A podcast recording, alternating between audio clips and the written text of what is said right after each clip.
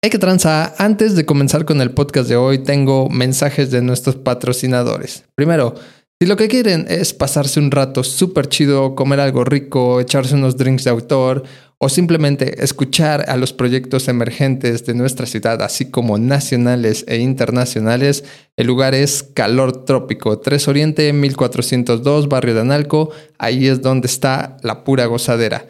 Y si lo que buscan es hacerse un corte súper fresco, un trabajo de barba o de bigote, o simplemente cualquier chamba de barbería o peluquería, el lugar es Los Trinidad Taller, 2 Oriente 208, Altos 5, atendido por uno de los grandes de la escena hip hop en Puebla, Karma Dilus. Así que ya se la saben, cualquier cosa que necesiten, ahí están esos dos lugares. Y yo los dejo con el podcast de hoy.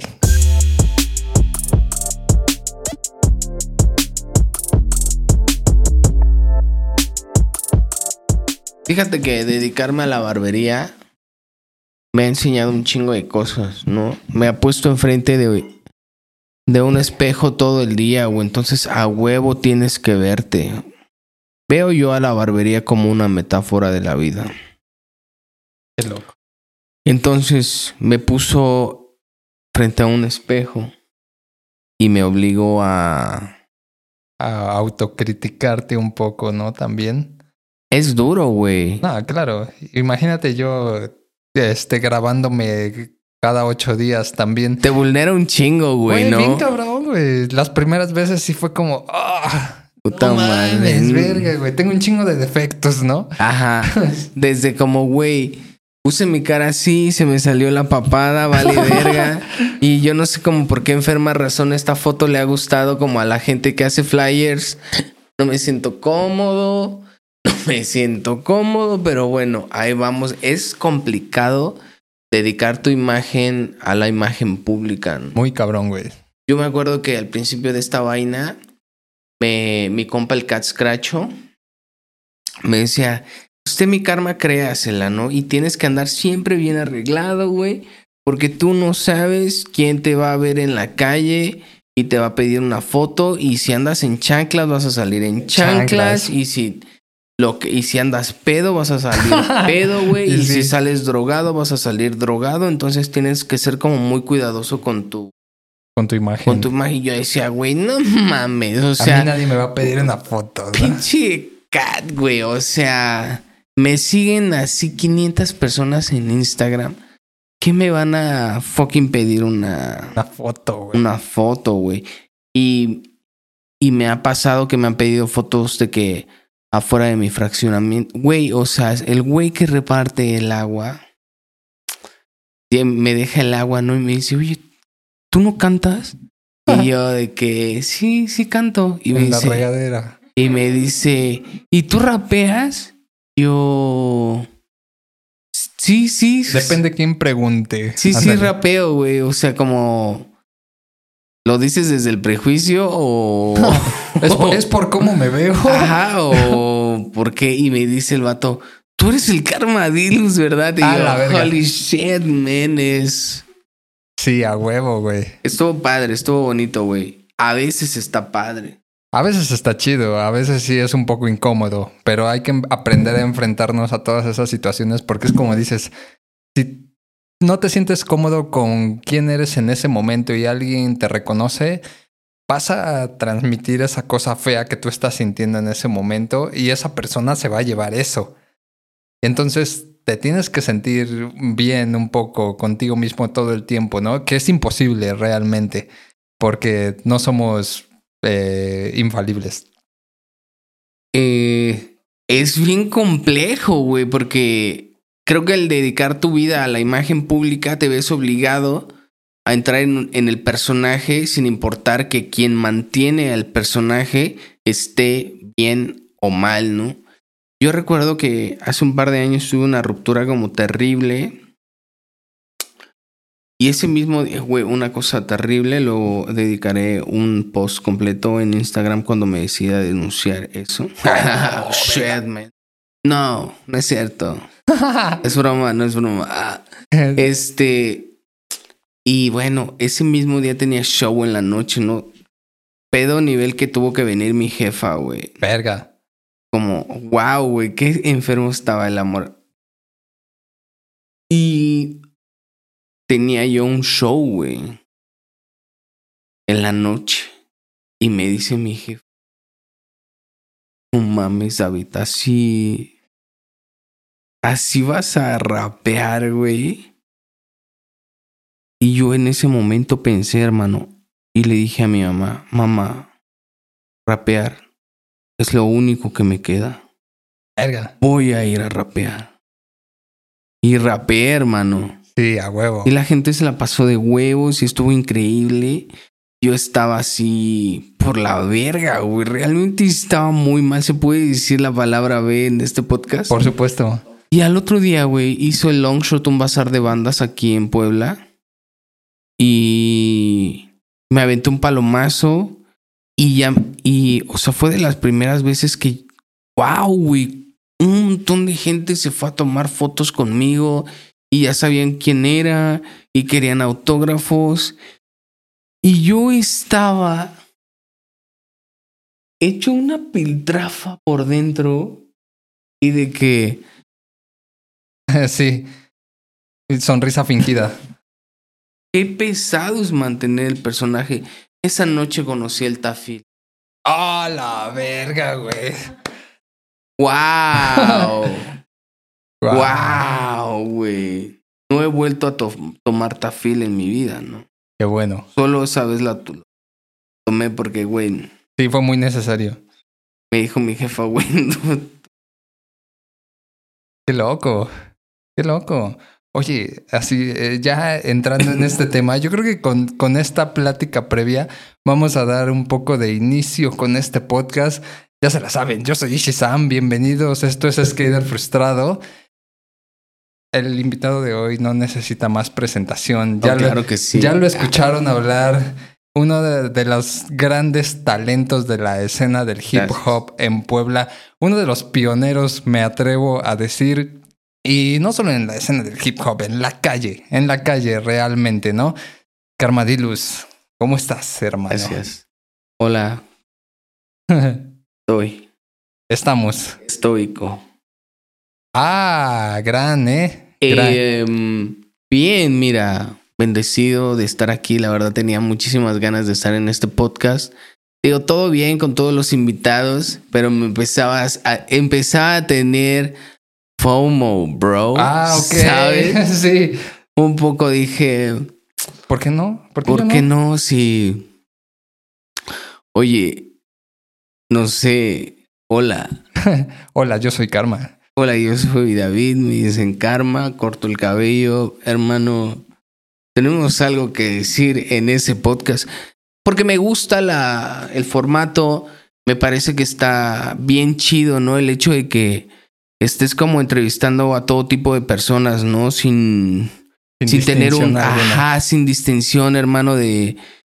Este güey que tiene más seguidores, tiene menos seguidores, tiene Claro. más, menos impacto, ¿no? Eso vale verga. Ajá, güey. O sea, me gusta mucho este formato de que sea todo por igual, porque creo que todas las personas tienen algo increíble que, que contar. que contar, ¿no? Como, no sé, bueno, claro, la entrevista de mi carnal, ¿no? La entrevista de Pam, la, la entrevista con este, este homie que hace reggaetón, el Caicito, ¿no? Ah, o sea, como, un, como a toda esta raza y digo, güey, qué chido, ¿no? Estás dándole difusión a, A la cultura.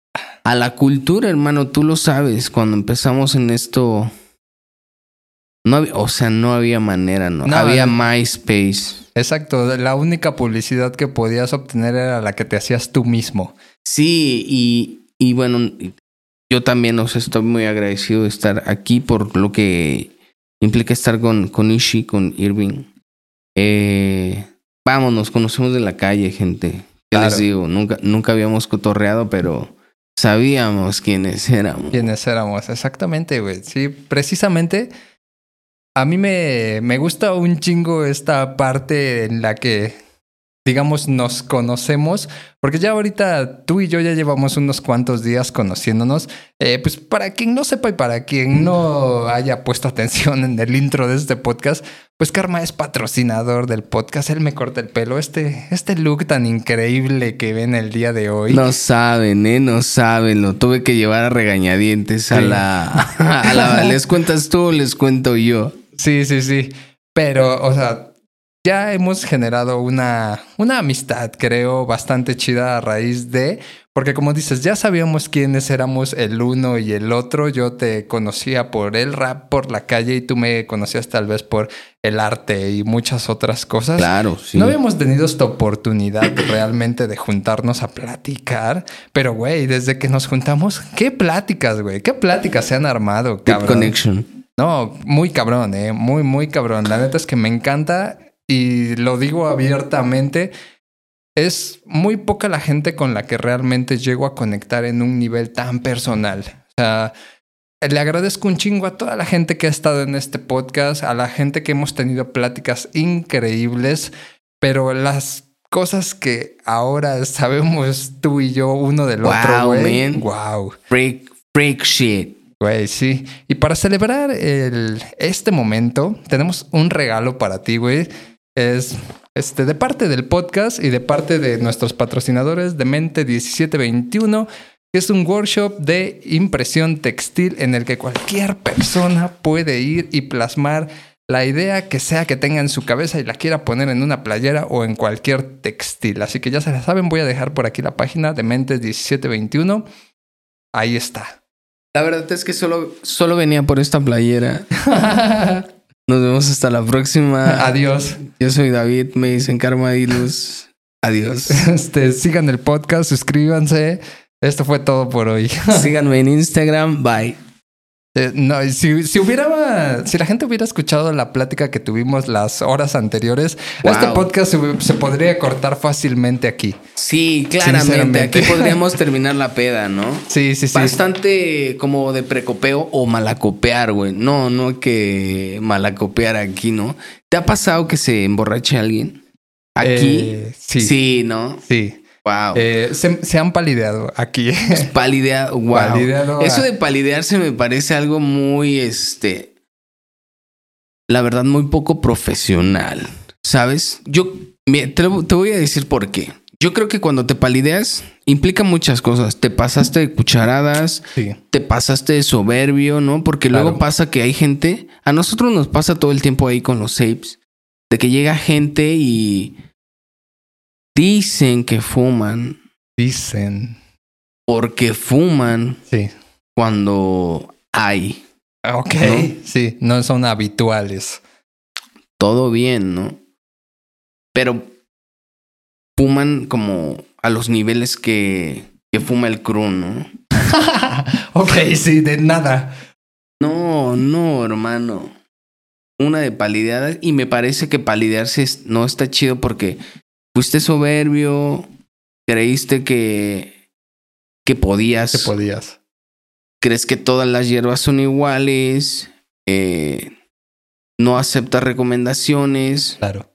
Y bueno, vamos a suponer que eres un, un fumón, ¿no? Por alguna razón, fumaste de más, no supiste detenerte o verdaderamente te sorprendiste o sí. más bien por atascadito, ¿no? Justo. Aún así, yo creo que cabe la posibilidad de que digas, amigos, sí, no puedo más. Me siento un poco cansado, voy a recostarme en ese sillón con un tono amarillo. y eh, pues nada, nos vemos en un par de horas. Exacto. Cómprenme un sneaker, Ándale, unos chetos, algo. No, te despides, ¿no? Sí, Lo digno sería... Sí, este, decir, oigan, algo, me, está sucediendo algo. Tal vez si no lo quieres, este, ahí, eh, pues apalabrar para que no te pase, porque creo que hay mucha banda que si lo evitas como mentalmente, lo puedes librar, güey, sin pedos. Pero si lo manifiestas, creo que sí hay un poco más de consecuencias. Es que también la banda es atascadita, ¿no? Sí, güey. Pero la inexperiencia, hermano. Yo recuerdo que alguna vez estuve. Yo no sé cómo no terminé en la cárcel. A la verga. Hermano, no sé cómo sigo vivo, ¿no? Agradecido con el de arriba y con el de más. Recuerdo, andábamos de que echando cotorreo con nuestros compas del crew de graffiti que teníamos. No, pues que el aniversario del crew. Huevo. A huevo. No, pues que dónde. No, pues no hay donde pistear y fumar mota, güey, ¿sabes? Sí. Y bueno, pues vamos a buscar dónde fumar mota. Oye, es que este compa nos renta su casa por 200 pesos Qué ganga. para ir a pistear a su cantón. Eh, la única condición es que él esté acá pisteando con nosotros. Y pues nada, ahí se puede pistear, todo bien. Y bueno, de vez en cuando van a ir a, a molestar porque pues van a ir a comprarle... Güey, estábamos en Ciertas la... cosas. Ajá, güey. Está, o sea, le pagamos a un dealer por ir a drogarnos a su casa, y a cotorrear y así. a cotorrear y así. ¿Sabes? No, no dimensionas el peligro en el que estás metido. No, qué verga. Y bueno, total, jajaja, jijiji, ¿no? Cotorreamos. Yo ya rapeaba en ese entonces. Y bueno, que las batallas de rap, güey, gran anécdota. Había un tipo, un, un vaquero, güey, un ranchero, un real ranchero, Ok. güey. O sea, Sí, de neta. de neta de la sierra, hermano, ¿no? Sí. Con pantalón vaquero de que 501, Ok. bota, Sí. camisa fajada, gorra de que vaquera, ¿no? Y rapeaba, güey. Wow. No habíamos tantos raperos por ahí del 2007 en la sierra. No, qué verga. Menos en la sierra, güey. ¿Sabes lo que implica? Era un, ra- era un vaquero que tenía una rima muy buena, güey. No sé si puedo decir el nombre de estas personas, pero tenía un cantadito que decía Mota, Perico y Chupe. Y ya el nombre del tipo, güey, ¿no? Sí. Y wow, qué cura. Pues el, el chiste es que rapeaba y era la casa del dealer. Y nos cotorreamos todo chido. Y dijo: Morros, me caen a todo dar. Les traigo de regalo por su aniversario un gramo de perico. Uh. Y todos así como, fuck, man. O sea, yo no, o sea, en ese entonces sí ya lo había probado, pero era Sí, too much, güey, ¿no? Ah, Y bueno, tenía un compa, se armó un blond, como, no, pues no, no eran blondes, güey. En ese Sí, entonces no. no. existían esas cosas, güey. simplemente era un Una porro. hoja de Biblia, ¿no? Ok, ey, gran, gran. Y mota, perico, horrón. Las famosísimas rajas con crema. wow, qué gran nombre, güey. Yo lo Sí. conocía como un, un que es un nevadito, ¿no? Ajá, exacto. Rajas con crema me gustó. Está Y- muy chido. Y bueno, este compa estaba fumando y con la caguama a un lado, fumadotas, pisto, Submarino. Piso. Oh, verga. Acto seguido, mi compa estaba amarillo. Diciendo, oiga, no mames, bajo la temperatura, güey. Pásenme sus chamarras, me No siento mames. muy. Me siento. Tengo frío, me voy a dormir. Y lo vi palidecer, hermano, con un montón de chamarras encima. Eh, se puso, güey, nunca había visto a alguien tan, tan blanco. güey. Verga, güey. Acto seguido se para, vomita, se reincorpora, güey. se sienta, güey, y vuelve a agarrar el porro, hermano. Ah, a huevo, a huevo. Esa es Wow, actitud. sobrevivió mi hermano, güey. Ahora se ha vuelto una persona de espíritu y de fe y Ya no cotorrea. sí cotorrea, claro que cotorrea, pero es una persona muchísimo más, mucho más centrada. Ahora Yo- se palidea y se encomienda al Señor. Ahora se... No, no. no, no, porque no es como religioso de esa manera. O sea, Ah, de que también consume hongos y, ah, ok, ok, y. Pachamama and that shit, ¿no? Como I Sí. believe, ¿no? Como yo creo que Sí. es la vida. Y... Pero hermano, tenía 17 años, estaba con un dealer, Sí, claro. ¿sabes? Como, ¿por qué sigo aquí? Exacto. Ese es la, el meollo del asunto. Sí, sí, sí. Salud. Salud. No, eh, la única persona que se ha validado en este podcast, no voy a mencionar su nombre, obviamente por respeto a él, pero es que eh, teníamos acá una, una plantilla por ahí, la cosecha de la casa, la famosísima cosecha de la casa. Ya sabes que mota que tú siembras está cien mil veces más fuerte que, Sí, que hermano. cualquiera que compres, ¿no? La neta. Entonces, era el cumpleaños de este cabrón, güey. Era el cumpleaños de este carnal, güey. Y fue como, güey, te quiero dar un porro de regalo, güey. Y pues obviamente se lo di, ¿no? Fumamos, todo, estuvimos pisteando un poco antes de Es empezar que a es grabar. eso. Sí, es que ese es el pedo, güey. Pisteamos bastante antes de empezar a grabar, fumamos, te digo, y todo. Y a la hora de que empezamos a grabar, yo ya estoy presentando el podcast. Bienvenidos, bla, bla, bla, bla, bla. Y este es tal, ¿no? Y veo la cara de mi compa así como... Sí, Que- en que- otro, completamente en otro planeta. Sí, ¿no? que ni reaccionó. Y yo así como de... Y el invitado de hoy. Y el- mi compa así de... Güey. Yo dije... Changos, algo aquí está mal, ¿no? Se bugueó mi Ajá, carnal. se bugueó, Sí, güey. pasa eso todo el tiempo, hermano. Con- Sí, y me, y me dice, güey, ¿crees que podamos dejar de grabar? Y yo así de, sí, güey, sí, güey, sin pedos. ¿No tendrás una, algo de comer, güey? Un poco de agua. Y ya ahí dije, verga, este carnal se está palideando, ¿no? O sea, en, en peda no, no pides este, ayuda. O sea, realmente el- la peda es como, sí, vamos a seguir echando desmadre hasta que te mueres. Ajá, pero ya cuando te palideas. Que bueno, también es como entender que hay puntos en los que estás como más relajado, ¿no? Claramente se altera tu conciencia. Y si no tienes precisamente eso, conciencia de lo que estás consumiendo, Claro. pues no entiendes cuáles son los efectos de- en tu cuerpo, ¿no? Eh, cómo reacciona con ciertas cantidades, ¿no? Por eso yo recomiendo prudencia y humildad a la hora de, De consumir. de consumir, hermano, ¿no? Claro. Informarte qué estás consumiendo.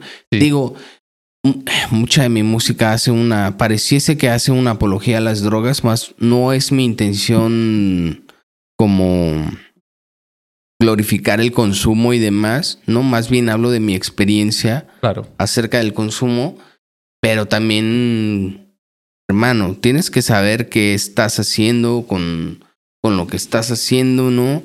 Eh, dónde, cómo, cuándo, dónde, con quién, quién. ¿no? Eso es bien importante. Sí. Y bueno, pues son cosas que la vida te va... Pues sí, dando a base de putazos, güey.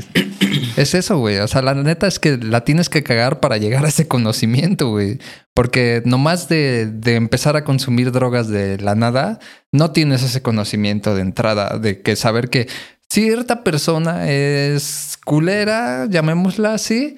No voy a cotorrear con esta persona porque me voy a mal viajar. Incluso yo creo que de entrada ni sabes lo que es un mal viaje, ¿no? O sea, es algo que vas aprendiendo conforme te va pasando. ¿Has tenido como mal viajes? Sí, güey. ¿Con qué sustancia? Eh, yo creo que con las tachas, güey. O sea, con la, con la tachas con. Fucking tachas. Sí, güey. Creo que, creo que eso es lo que más mal viaje me ha dado en la vida, güey. O sea, de que terminar vomitado, mal, así mal pedo, güey. Pero sí creo que ha sido a raíz como de el lugar en el que me encuentro, ¿no? No es. No culpo realmente a la sustancia, más bien culpo al entorno. Que sí es como. No me la estoy pasando tan chido con esta persona, con esta otra persona y así. Y eso hace que tú solito en tu cabeza empieces a pensar, a sobrepensar realmente. Y el sobrepensamiento pues te va a llevar a la sobrecarga, ¿no? En sobriedad creo que es un poco más fácil no sobrellevarlo porque al final, no sé, por ejemplo, si tienes ansiedad, el sobrepensar te va a producir una crisis. Mm. Y en drogas, la crisis es la pálida. O sea, Y también sobrepensar, ¿no? sí, eh, principalmente. Fíjate que yo tengo un recuerdo como agridulce con las tachas. Y hablando como de la escena, el recuerdo que una vez estaba yo como sentía yo que estaba como en mi pick que siempre digo como me creía me creía rapstar cuando no era rapstar, ¿no? Y ahora que dirías tú, el síndrome del impostor, ¿no? Ahora que, que veo que hay como una especie de eco en mis círculos inmediatos, no, no me siento como me sentía en, ese entonces. En ese entonces, ¿no? Era como una persona mucho más soberbia, más sobrada, ¿no? Sí. Y bueno, también un hype, ¿no? Arma, es perico? Por su pollo. Y una cuba, va, y la, órale. Más bien siempre mi desmadre han sido como las, las sustancias, ¿no? Simón. Y que el organizador y que el, y que el fan y que el compa, güey, total, o sea, para no hacerte la cansada, venía de tocar en un festival, iba a abrir como a otro, está grande.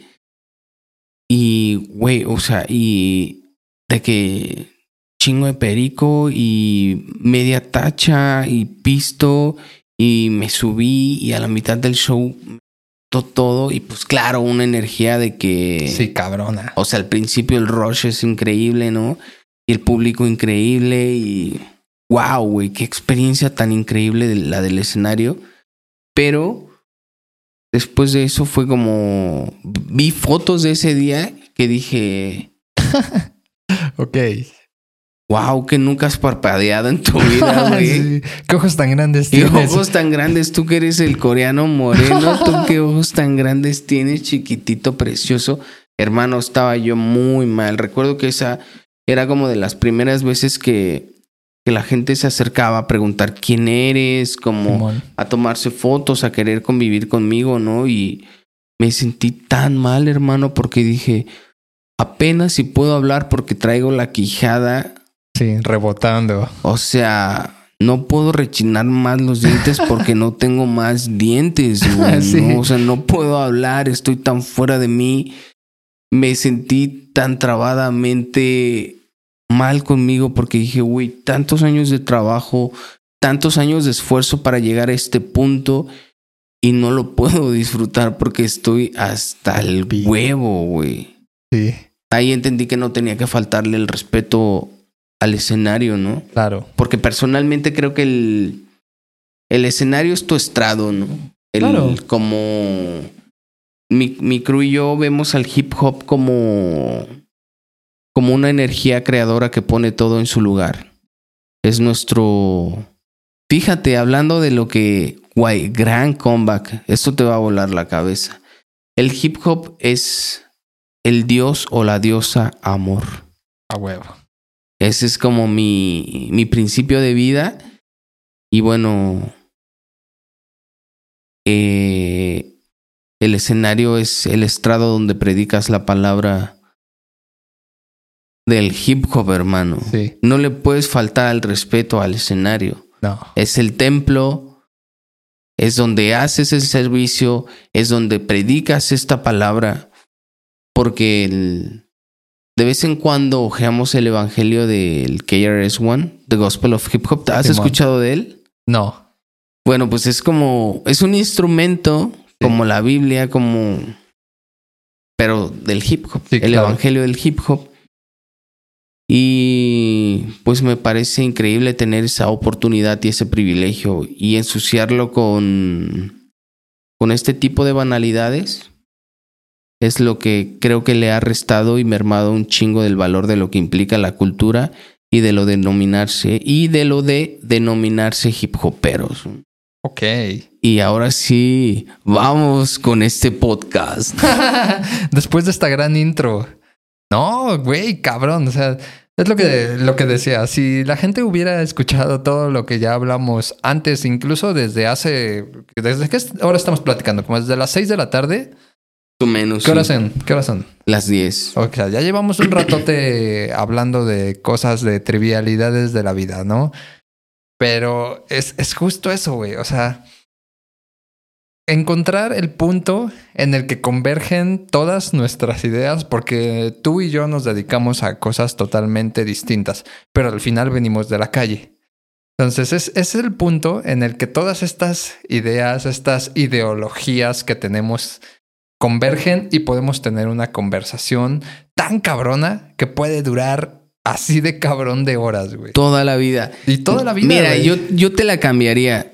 No creo que hagamos cosas dis- no creo que hagamos cosas distintas. Creo que trabajamos para el mismo propósito desde distintos Sí, perfiles. Claro. Porque al final vamos para lo mismo, hermano. sí. Nuestra vida siempre ha sido el street culture, ¿sabes? Sí. La cultura urbana, la indumentaria callejera, el lenguaje callejero, la moda, la autogestión, el conocimiento. Todo eso, hermano, es hip hop, ¿no? Exacto. Has estado haciendo hip hop Sí. todo este tiempo y no lo sabías. Hermano, te presento la palabra. Se llama hip hop.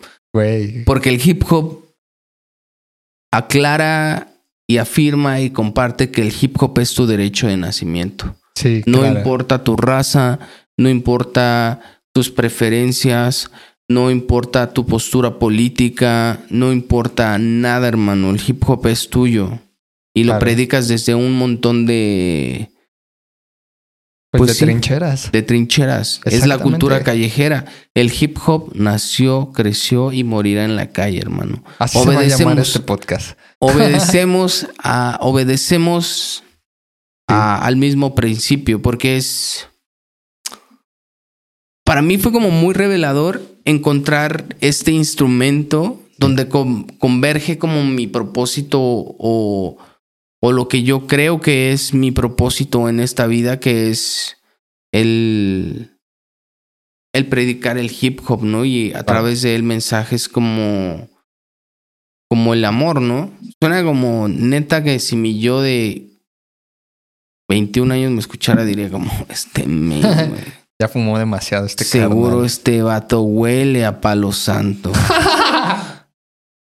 Cosa que sí, ¿no? Y y pues es eso, hermano. Eso es por eso que estamos aquí.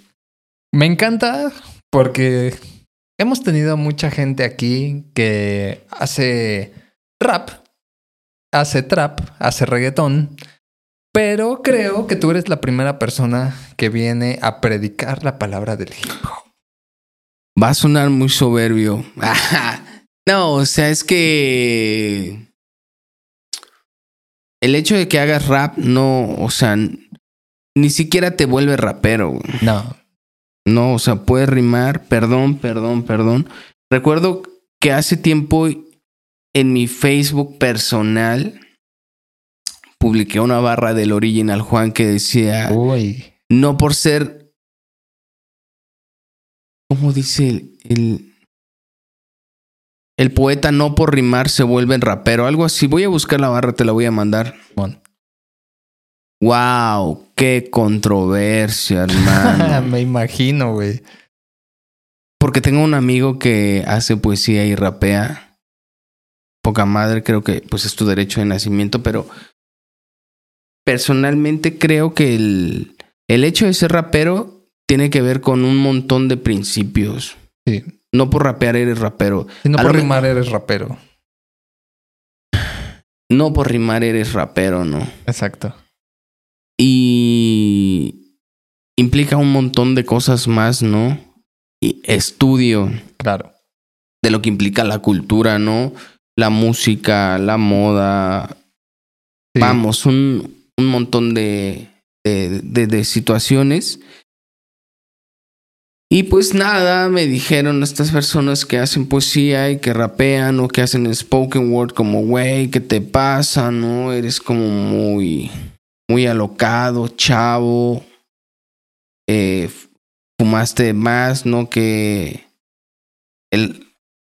Vamos, sí, entiendo, pero no por rimar eres rapero, pero y mucho menos por rapear eres hip hopero, ¿sabes? Que entendamos, gente, de una vez por todas, rap y hip hop no son la misma cosa. Sepan esto, Sepan la diferencia. sepan la diferencia. Hip hop es la cultura, rap es la música de la cultura. Por favor, anótenlo, hasta arriba. Una nota, lo que sea, ¿no? Sí, pónganselo desde el Ajá, fondo de porque sabes que es que es muy, muy incómodo que llegan y te digan como ¿Es rap o hip hop? Y personalmente creo que mi crew y yo podríamos decir que es rap y hip hop, ¿no? Claro. Hacemos hip hop, pero no, no solamente porque rapeamos, ¿no? Sí. Hacemos hip hop porque por, por cómo nos vestimos, por cómo performamos la vida. Creo que desde la bar, o sea, rapeando hacemos hip hop, en la barbería hacemos hip hop, Claro. en platicando con la raza hacemos hip hop, en la producción de eventos hacemos hip hop, en el consumo de las marcas locales estamos haciendo hip hop porque habla de la autogestión, porque habla del hacer dinero, ¿sabes? Hay, hay, hay una parte en el evangelio del hip hop que, que habla acerca de hacer dinero, güey. Me imagino. Y, y porque sigue un principio bien, para mí como muy increíble, que dice que si dedicas tu vida al servicio del hip hop, tienes derecho a enriquecerte del hip hop. Por supuesto. Y vamos. Pero no nada más enriquecerte en cuestión económica, hermano. No, claro. Sino enriquecer el espíritu, el arriba. cerebro, la mente, Sí. enriquecer tu vida a través del hip hop. No me acuerdo qué rapero dice que mm, por el simple hecho de ser rapero tienes un, un lugar a donde llegar a dormir, a donde sea que vayas, hermano. Claro. Siempre va a haber alguien que se dedique a, al hip hop que te reciba y que te toque recibir Claro. en nombre del hip hop. Y hemos recibido, fíjate que mi hermano y yo hemos recibido un chingo de raza en nuestra casa en, en nombre del hip hop, güey, ¿no? Gente que no creerían. Marta y Gareda. si Marta y Gareda eres tú. Eh, y, y bueno, para mí me parece como increíble, hermano, que el hip hop te dé esta oportunidad de conocer gente, de conectar. De... Si no, no estaría aquí. Claro. Exactamente. Como dices, es- estoy haciendo hip hop y eso es lo que nos ha llevado a conectar de una manera tan, tan cabrona. Porque realmente pues es la calle y las vivencias de la calle que no necesariamente implican el, el hostling y todas estas cosas que... Es que es. Uy, perdón que te interrumpa, pero el, el par- la parte del hostleo es a mí me parece increíble. Porque hay de que una, una mala interpretación de lo que implica hostlear, güey. Sí. Fíjate que en la, en la uni tuve un, un profesor, él venía de Carolina del Sur, y él era hip hopero, ¿no? Wow. Y, y me hablaba como acerca de la cultura y me decía es que el hustle no, no, no, o sea, la gente lo liga forzosamente con el ganar dinero de manera ilegal, ¿no? Simón. El andar hostleando, ¿no? Es a hustle. Sí. Pero un, un hostla, hermano, o un hasala, ¿no? Como es la tropicalización que se le ha dado en, sí, en En el- Latinoamérica. en Latinoamérica, eh, para mí, o, o como yo lo concibo, es hacer todos los días de tu vida un día de pago. Claro. Siempre regresar con más de con lo que te saliste. No nada más dinero, te digo. Sí, Haber aprendido algo, conocimiento de que el street knowledge, Sí. el conocimiento de la calle es bien importante. Yo, yo apelaría más a eso, ¿no? Al, a hacer una diferencia. Me voy a ver bien conservador, hermano, pero es que darle el valor, sí. el valor que merece al hip hop, porque el hip hop es el, el, el fin y la vía. Sí, claro. Hay mucha gente que no voy a decir que ya perdieron el camino porque hay muchos caminos realmente hoy en día. Hay muchos caminos, muchas formas de hostlear. Claro. Pero la neta es que sí. O sea, si nos ponemos puristas, si en este momento nos ponemos puristas y sacamos la Biblia, güey. O sea, eh, como lo dices, hay un evangelio prácticamente que dicta cómo se hacen las cosas. Y no es que esté mal eh, hacerlo de otra manera, pero si, como dices, si lo quieres ver desde un punto de vista muy purista, pues sí está cabrón la gente que está rompiendo las reglas, pero también está chido que la gente esté rompiendo las reglas, güey. O sea, eh, al final es hip hop, romper las reglas. Yo creo que se tienen que romper las reglas. Sí. No hay otra forma. Y yo creo que se tiene que romper todo. Yo creo que se tiene que romper el sistema, creo que se tienen que romper las creencias, creo que las personas tienen que romperse, creo que tienen, creo que como humanidad, ¿no? Nos vemos en la obligación de destruirlo todo. Claro. Para volver a construirlo, ¿no? las falsas creencias, los falsos gobiernos, las falsas posturas, ¿no? El últimamente he tenido como este discurso en la cabeza de que no claro, tu identidad no te define, ¿no? no Y mucho menos define tu existencia, que es lo que platicábamos en la tarde, ¿no? Que personalmente lo veo así, ¿no? El, eh, Irving no es. Eh, Irving es Ishi, pero Ishi no es Irving, ¿no? Implica una complejidad mucho más grande y en eso de ser Irving, ¿qué implica ser Irving? Exactamente. ¿Qué implica ser Ishi? que implica como, como la existencia misma de ti. Sí, como persona y como personaje. Sí, porque esa es la gran diferencia, ¿no? como persona, personaje y, y es eso, güey, ¿no? Desidentificarte de, de todo aquello. Estaría padre, no sé, como para comenzar una nueva sociedad. Güey, claro. O sea, eh, tenemos una raíz pues muy ligada a quienes somos etimológicamente, porque pues el nombre nos define etimológicamente porque nuestro nombre significa algo. Entonces creo que, como te decía hace rato, nuestros padres nos ponen el nombre que nos ponen porque se identifican con el concepto en el momento de su vida en el que están, ¿no? Yo qué sé si eh, David significa guerrero, la chingada, ¿no? Y esto, ¿no? Pero como te decía, cuando crecemos, le resignificamos ese, esa personalidad y ese nombre que tenemos y podemos adquirir otra, que está muy chido, porque ahí es donde empezamos ya a tomar conciencia propia de lo que somos nosotros mismos y no de lo que se nos adjudicó al momento de nacer. Es bastante complejo, hermano, porque yo creo que apela no solamente a la cuestión del crecimiento, sino a una cuestión también de carácter genético. Sí. Lo platicaba con mi hermano el libertario, ¿no? Con él tengo como pláticas, siempre aprovecho para platicar con él de cuestiones de espiritualidad como muy profundas que apenas al día de hoy siguen haciendo eco en, en la comprensión de cómo veo el mundo, ¿no? Yo lo platicaba y le decía, güey, ¿y cómo esta raza que se entrega a su fe, ¿no? Llámale católico, llámale rasta, llámale, bueno, rastafari, llámale como... Sí, como quieras. Como quieras, ¿no? Pero cómo alcanza esta iluminación y esta concepción de tan pura de la existencia, ¿no? Y me decía, es que hermano, o sea, puedes, puedes alcanzar la iluminación viendo una hoja, ¿no? Simplemente mira la hoja, ¿no? Claro. No lo comprendía, no lo, no lo comprendí tan profundamente como lo comprendo ahora, ¿no? Y me decía, es que hermano, hay una cuestión de programación brutal, ¿no? ¿Por qué te sigues espantando cuando ves un chispazo de fuegos? Cuando si te prenden un cerillo enfrente, hermano, te asustas, ¿no? Y eso apela a...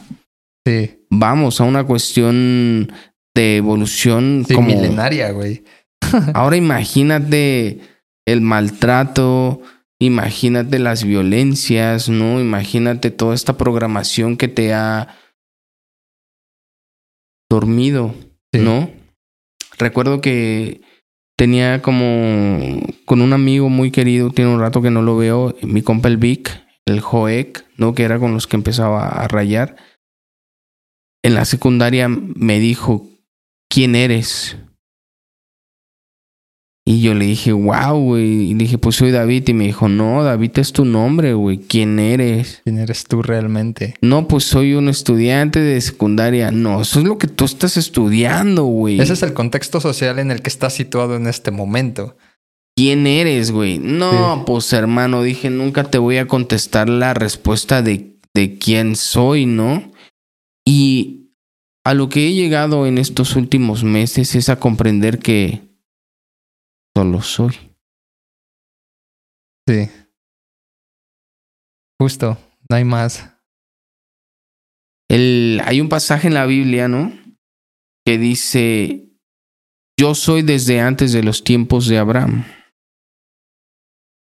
No yo fui, ni yo he sido, ni seré. Implicaba el presente. Sí. Yo soy. El aquí y el ahora. Ahora, sí. Es profundo comprenderlo, es como muy fácil decirlo, ¿no? Pero mantenerte en el aquí y el ahora. Está perro. Y es ahí donde creo que radica la magia de la existencia, hermano. Estar en el aquí y el ahora. Sí. Porque es ahí desde donde puedes hacer las modificaciones pertinentes para tener una vida mejor o peor, ¿no? Sí, claro. Depende de cómo tú lo decidas.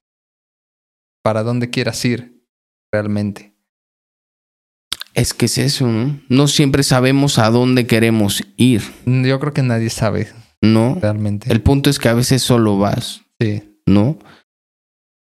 Pero si no estás consciente, no eliges el cómo vas a ello, ¿no? exacto. Como recuerdo que decían el, el, ay, cómo fue, eh,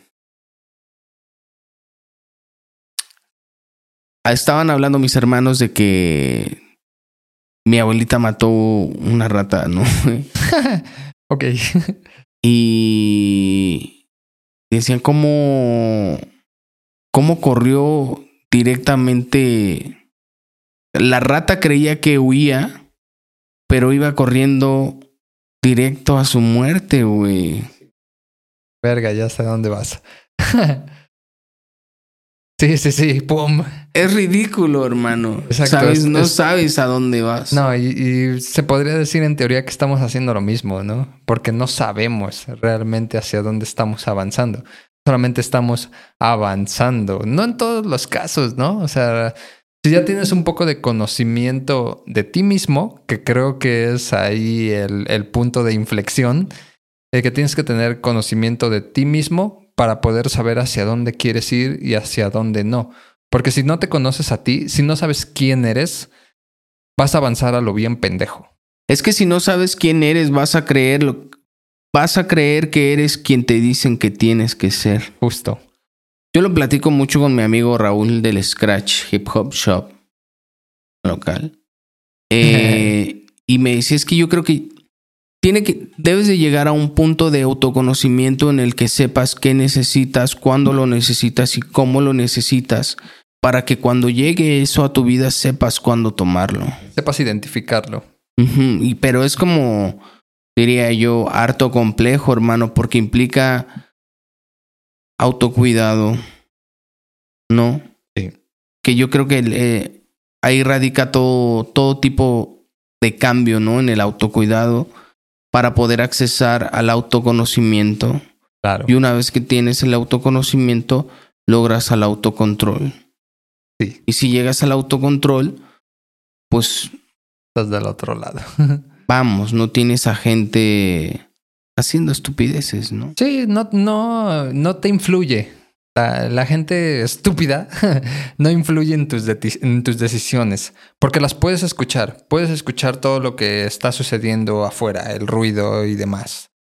Pero tú decides si te influencia- influencias de todo lo que te están diciendo o no, precisamente porque ya sabes. Pero ¿cómo sabes que sabes? Esa es una trampa del ego. Esa es la famosísima trampa del ego. Si tú crees que sabes, no sabes ni madres. Pero ahí entra la pregunta que tú estás haciendo. ¿Cómo sabes que sabes? Yo creo que es en el momento en el que te cuestionas. Simplemente es eso. Preguntarte si lo que estás escuchando o lo que estás haciendo está bien o está mal. Ya independientemente de la decisión que estés tomando a raíz de lo que te influya, el mismo cuestionamiento ya es gran paso.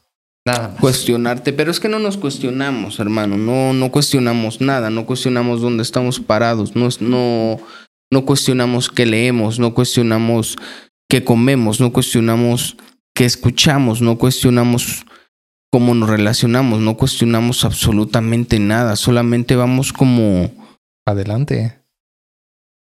o no, hermano. Bueno, sí. O nomás como. Este. ¿Qué será? ¿Que es- ya es funable la Gloria Trevi? ¿O ya? Sí, no, por supuesto. Súper funable. Fíjate, un poco contrariado porque de sus primeros discos tiene esta canción que es, se llama Brincan los borregos. ¿La Sí. conoces? Que dicen Simón. Brincan los borregos en el mismo lugar. Sí. Es eso, igual hay gente que cree que avanza, pero nomás está brincando, ¿no? Sí. O bueno, no gente, a veces uno mismo está como un borrego brincando, creyendo que, Que avanza. que avanza y, Sí. y brincas al unísono con los demás Sí. borregos, ¿no? Y es ahí donde te vuelves en la oveja, la oveja negra, ¿no?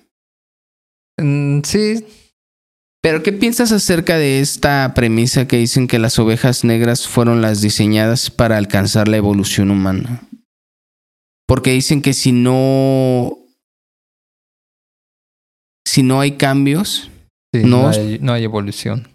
Las disidencias son el resultado de la evolución, Claro. ¿no? Sí. Sí siento que personalmente ser la oveja negra, pues obviamente implica una disidencia, ¿no? Porque hay un cambio en la forma de pensar, ¿no? En la norma. En cualquiera de las normas que rigen nuestro mundo, ¿no? Entonces, a la hora de. Pues creo que para empezar, como definir qué es una oveja negra, pues es una. O sea, tal cual. Un si vemos- disidente. Exacto. Si lo vemos en los animales, pues es la que es de color diferente, ¿no? Si lo vemos en este. Y también la connotación que se le da al color negro, ¿sabes? Claro, sí, o sea que es como malo. Eh, Qué horrible, oye. Exacto, y qué horrible, ¿no? Como desde, ah, como el pelo, ¿no? El que a los chinos también se les llama el pelo malo. Sí. Wow, qué cosa tan terrible de violencia, ¿no? El- ¿Por qué tienes el pelo malo, no? Porque no se peina, porque no es lacio, Exacto. porque no es hegemónicamente Pues hegemónico. hegemónico. Sí, eh, valga la redundancia, sí, hegemónicamente hegemónico, güey. Pero sí, sí es eso. O sea, ser diferente implica, eh, pues, demasiado, ¿no? Porque sí, eh, no necesariamente implica que vaya a haber una evolución del pensamiento desde tu trinchera a la hora de ser el diferente. tuyo mismo. Ajá, El exactamente. tuyo mismo, ¿no? Sí, me refería como al social. ¿no? Ah, ya. Pero sí, el tuyo mismo va a suceder, ¿no? Porque ya estás rompiendo el ciclo. Estás este, saliéndote de ese loop en el que vives en tu familia, ¿no? Porque normalmente ese es el ciclo en el que nos concebimos todas las personas, el familiar. Que si es según la norma, tienes que nacer, crecer, reproducirte y morirte, ¿no? Entonces, si te sales un poco de ese pedo y decides de una manera disidente eh, tener otra preferencia sexual, tener una forma distinta de relacionarte emocionalmente, güey, pues como pinche viejo raro, ¿no? Porque atenta, por, es que te digo, atenta al- a, la, atenta a la reproducción, ¿no? Sí. Atenta al, al, al consumo, ¿no?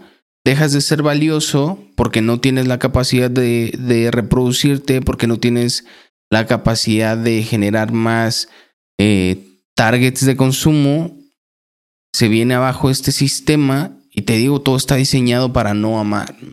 El, hombres entre hombres no, no pueden amarse porque no pueden tener hijos y si no tienen hijos atentan contra el Estado y así...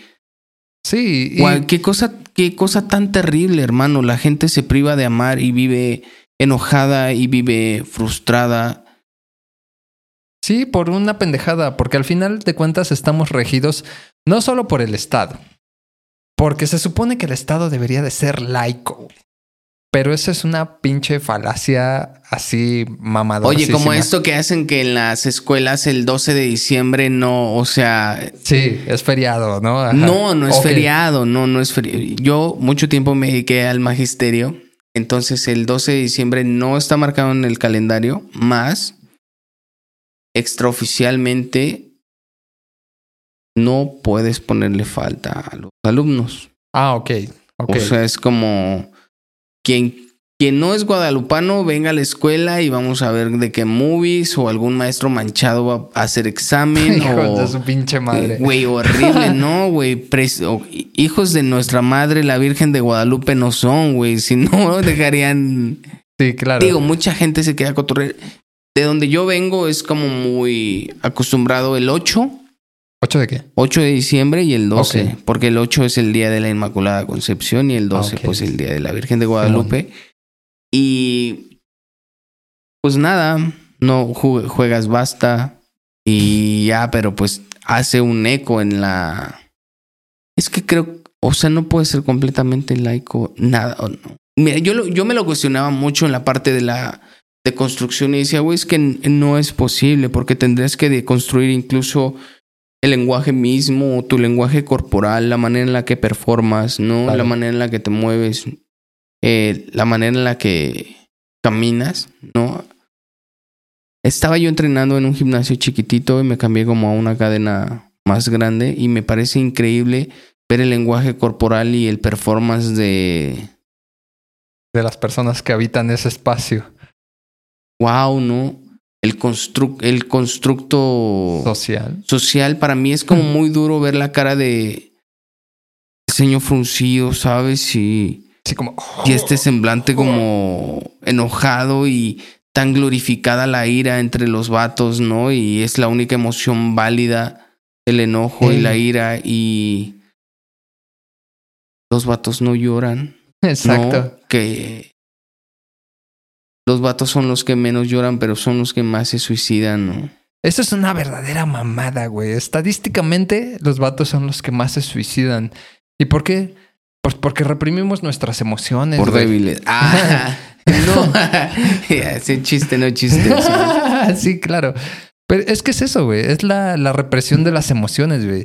Eh, nos han enseñado que como hombre eres válido solamente si demuestras esa fortaleza que te hace ser un. Pero ¿cuál es la fortaleza? ¿Qué Pues- fortaleza? Pues, ¿No? mm, El, lo, o sea, estar como ser mamado, Ser como mamado, tener siempre pelo en saber qué pecho, hacer. no eh, titubear jamás, güey. Ajá. Tener siempre la mejor decisión, güey. O sea, no mames. O sea, es una verdadera estupidez que nos hayan hecho creer que. Fíjate que yo, mi, mi abuelita de siempre decía esta cosa de que el hombre tenía que ser, tener las tres Fs, feo, fuerte y formal. Y yo decía, ay, no, güey, como que ¿por qué feo, no?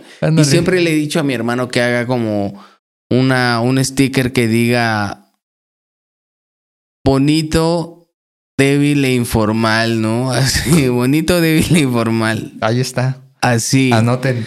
Eh, es horrible esta construcción en la que te obligan a, a seguir una normativa de comportamiento, ¿no?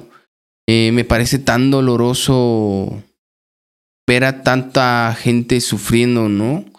De que dices, chale, carnal, tú lo, o sea, neta, lo que te hace falta es Sentir. sentir, güey. sí. en, a principios del, del año pasado leí un libro que se llama Hackea tu macho, ¿no? Que es como un... Simón, sí lo lo has- topo. y que es como un como un mini manual para no para otra cosa, o sea, no es como uh güey, ya tienes un un certificado de del más de construir no, Nah. no, no, para nada. Me parece que solo es un libro que te permite cuestionar. Me parece muy cagado porque tiene como un chingo de dibujitos y así que dice, "Chale, cómo son vatos, güey." Sí. O sea, les tienes que poner un pinche dibujo para que Los, los hombres. Ajá, no, pues e- esta construcción. Y fíjate que hay un, un ejercicio que es para llorar. A huevo. O sea, en el que hagas una retrospectiva, ¿no? Hagas un verdadero análisis de cosas que te dolieron, reconocer que te dolieron, permitirte vulnerarte contigo mismo.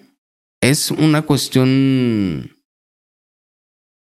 muy compleja, pero también creo que requiere mucho valor, mucha fuerza. Yo creo que para llorar, yo creo que para llorar realmente se necesita fuerza. Ahí es donde, yo creo que una persona fuerte se permite se Llorar. permite llorar. Es que sí. ¿Y sabes qué? O sea, sí la, la fortaleza es con uno mismo, pero tienes que ser valiente horriblemente lo que voy a decir, pero la valentía es con el afuera, güey. Porque sabes que si lloras, va a haber una crítica. Entonces, si te critican, es como culero, ¿no? Para, mm, llamémosle tu masculinidad, ¿no? Si todavía quieres seguir en este papel del macho alfa, pelo en pecho, bla, bla, bla, bla, bla, este, llorar no es nada gratificante para esa eh, visualización que puede tener la sociedad de ti.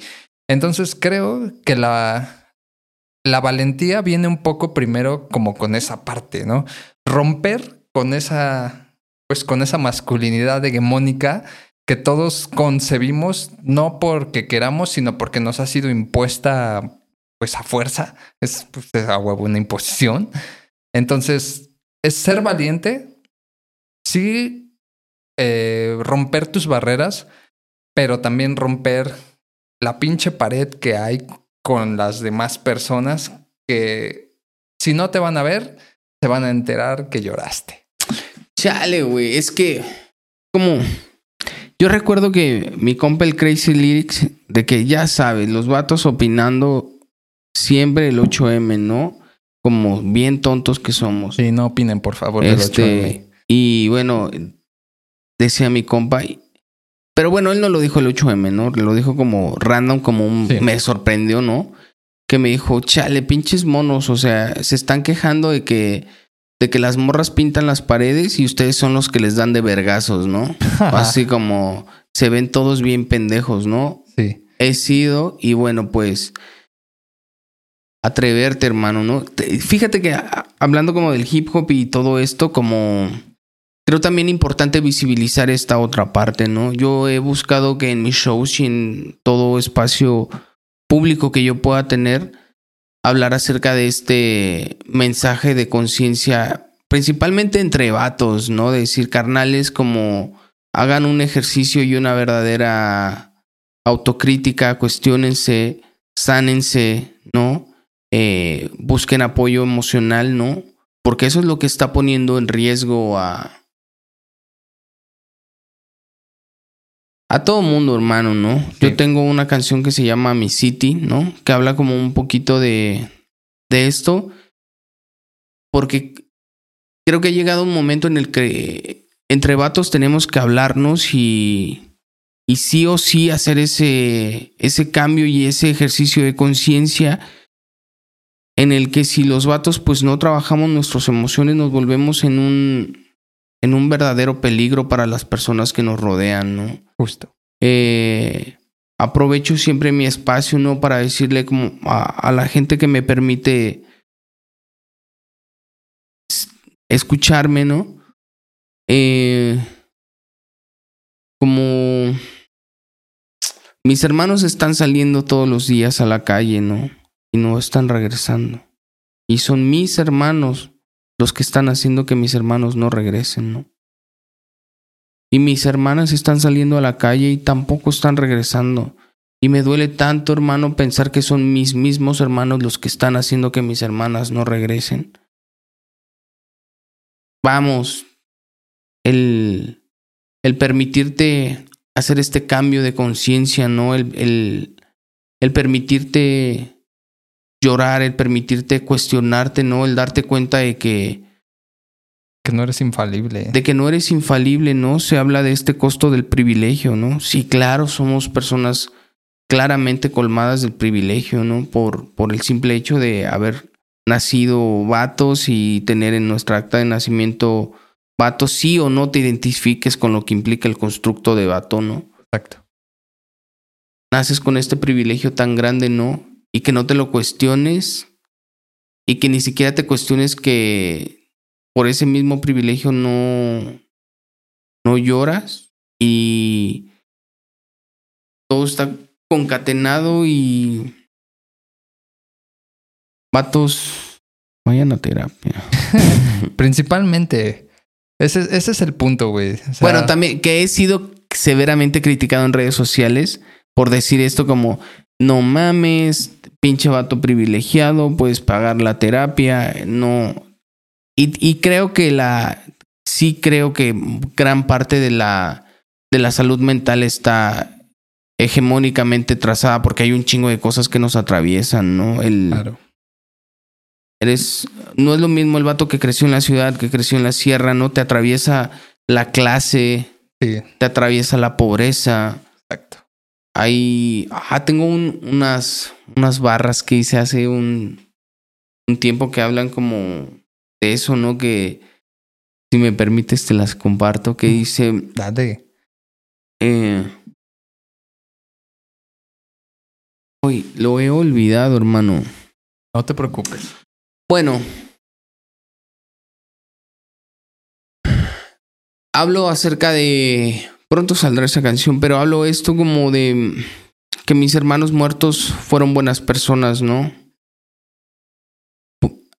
Me cuestiono en esta canción como todo lo que digo. ¿Dónde está lo que aprendiste en catecismo, no? ¿Por qué no me enseñaron a siempre ser yo mismo? Si era valioso al igual que todos ellos, todos somos humanos y todos somos bellos, ¿no?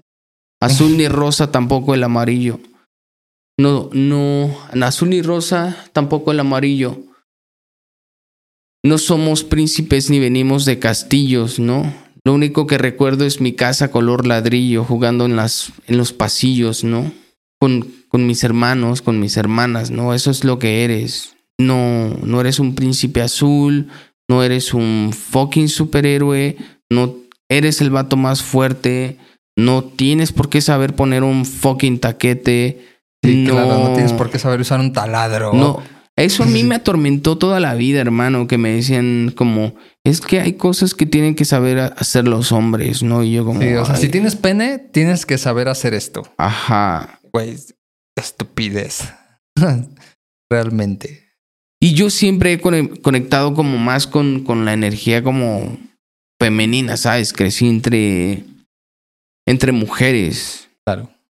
Digo, cuestionable esto también que dicen que es un matriarcado, ¿no? Si fuesen matriarcados tampoco habría sistemas de violencia replicándose, ¿no? Claro. Pero también me parece como bien injusto que es el que este argumento que tienen como "Ay, es que son las mujeres los que precisamente, hermano, porque no hay vatos educándonos. No, exactamente, güey. O sea, Sí, y a todos nos ha educado el machismo, güey. Hombres y claramente, mujeres, güey. hermano, y, y desde una carencia Claro. terrible, ¿no? El, esta película de, bueno, que no es una película, no es un libro, el del Fight Club, Ah, que dicen somos hombres educados por mujeres, ¿no?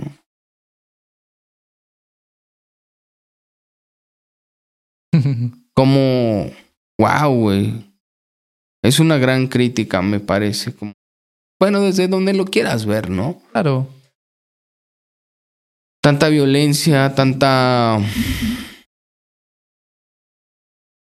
Como tanto que abarcar en como en el constructo de lo que implica ser vato, me parece injusto, me parece cruel, me parece que te que te han arrancado la ternura a golpe, A ¿no? putazos. Sí.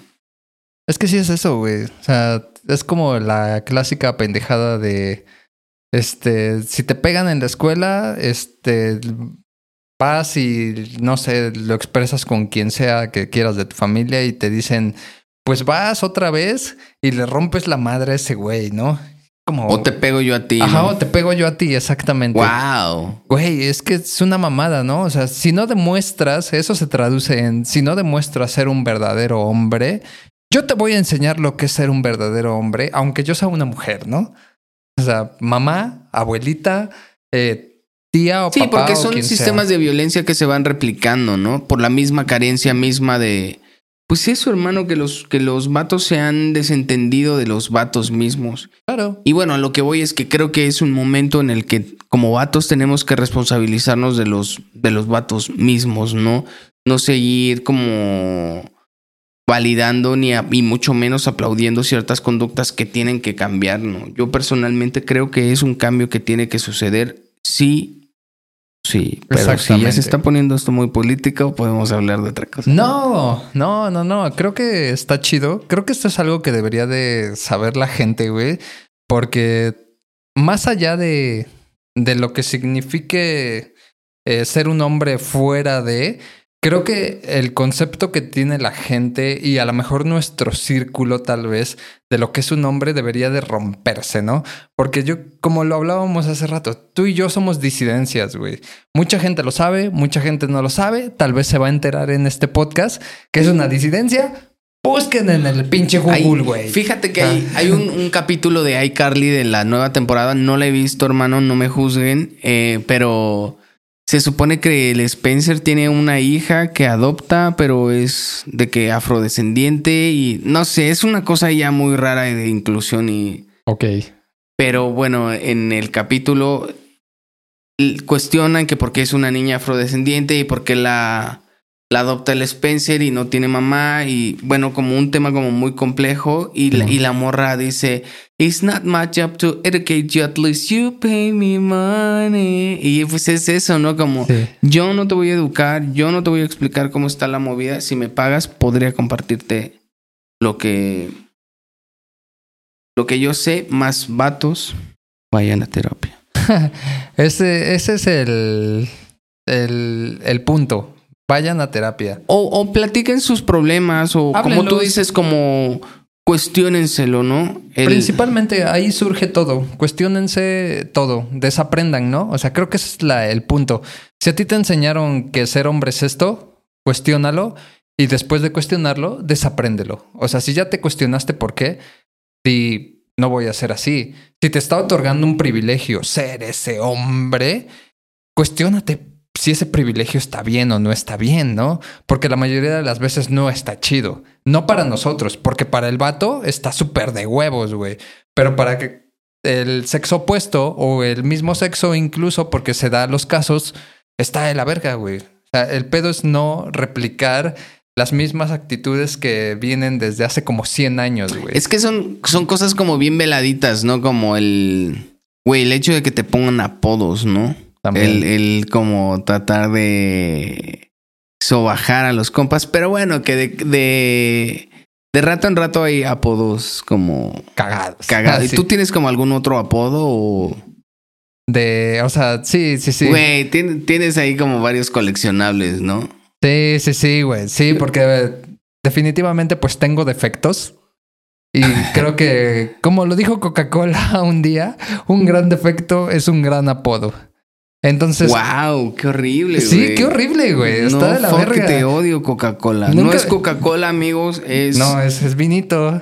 Es Cabernet. Sauvignon. Sí, Escuchen huevo. 309 de Carmadil. A huevo. No, eh, Coca-Cola sacó esa campaña, güey. Es una campaña de Coca-Cola. Bueno, Hab- pero que te puedes compartir alguno que no te vulnere tanto. Lo voy a decir, pero lo voy a vipear, güey.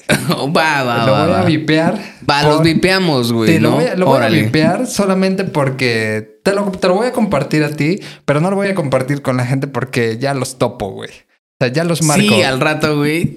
Sí. No, sí. Este buena apodo idea. es un apodo que, que me dice la gente que yo conozco desde hace un chingo, de morritos, güey. O sea, si voy caminando por la calle y escucho que alguien me dice esto, es porque lo conozco de hace 20 años, güey. Es, este apodo es güey. O sea, me- no está culero, güey. No, no está pero, culero. pero si viene acompañado con una actitud de, hey, ¿qué pedo, mi pinche? Exactamente, no. con ese tonito, güey. Güey, Sí. qué horrible, güey. No, y está cabrón. Y es como yo una vez le pregunté a un compa, ¿por qué? ¿No? Y me dijo, porque ya muchos les decimos como, ok, güey, o sea, es, es denigrante. O sea, ni siquiera alcancé a hacer un fucking. Exacto, exacto, ni siquiera se alcancé a eso, güey. ¿Cómo le decimos a este güey? Que tiene la misma forma. Una puta. Es una fruta, está bien, no me quejo, ¿no? Pero... Si adivinan qué fruta es, les vamos a regalar un corte en nuestro unidad taller. En los comentarios. Ahí está. Like, seguir las cuentas de Skater Frustrado, de Carmadilus, de los Trinidad Taller y comentar en el video el nombre de la, De la el nombre fruta. de la fruta y les vamos a regalar un corte en los Trinidad Taller. Ok, ya tenemos un giveaway. A huevo, ya está.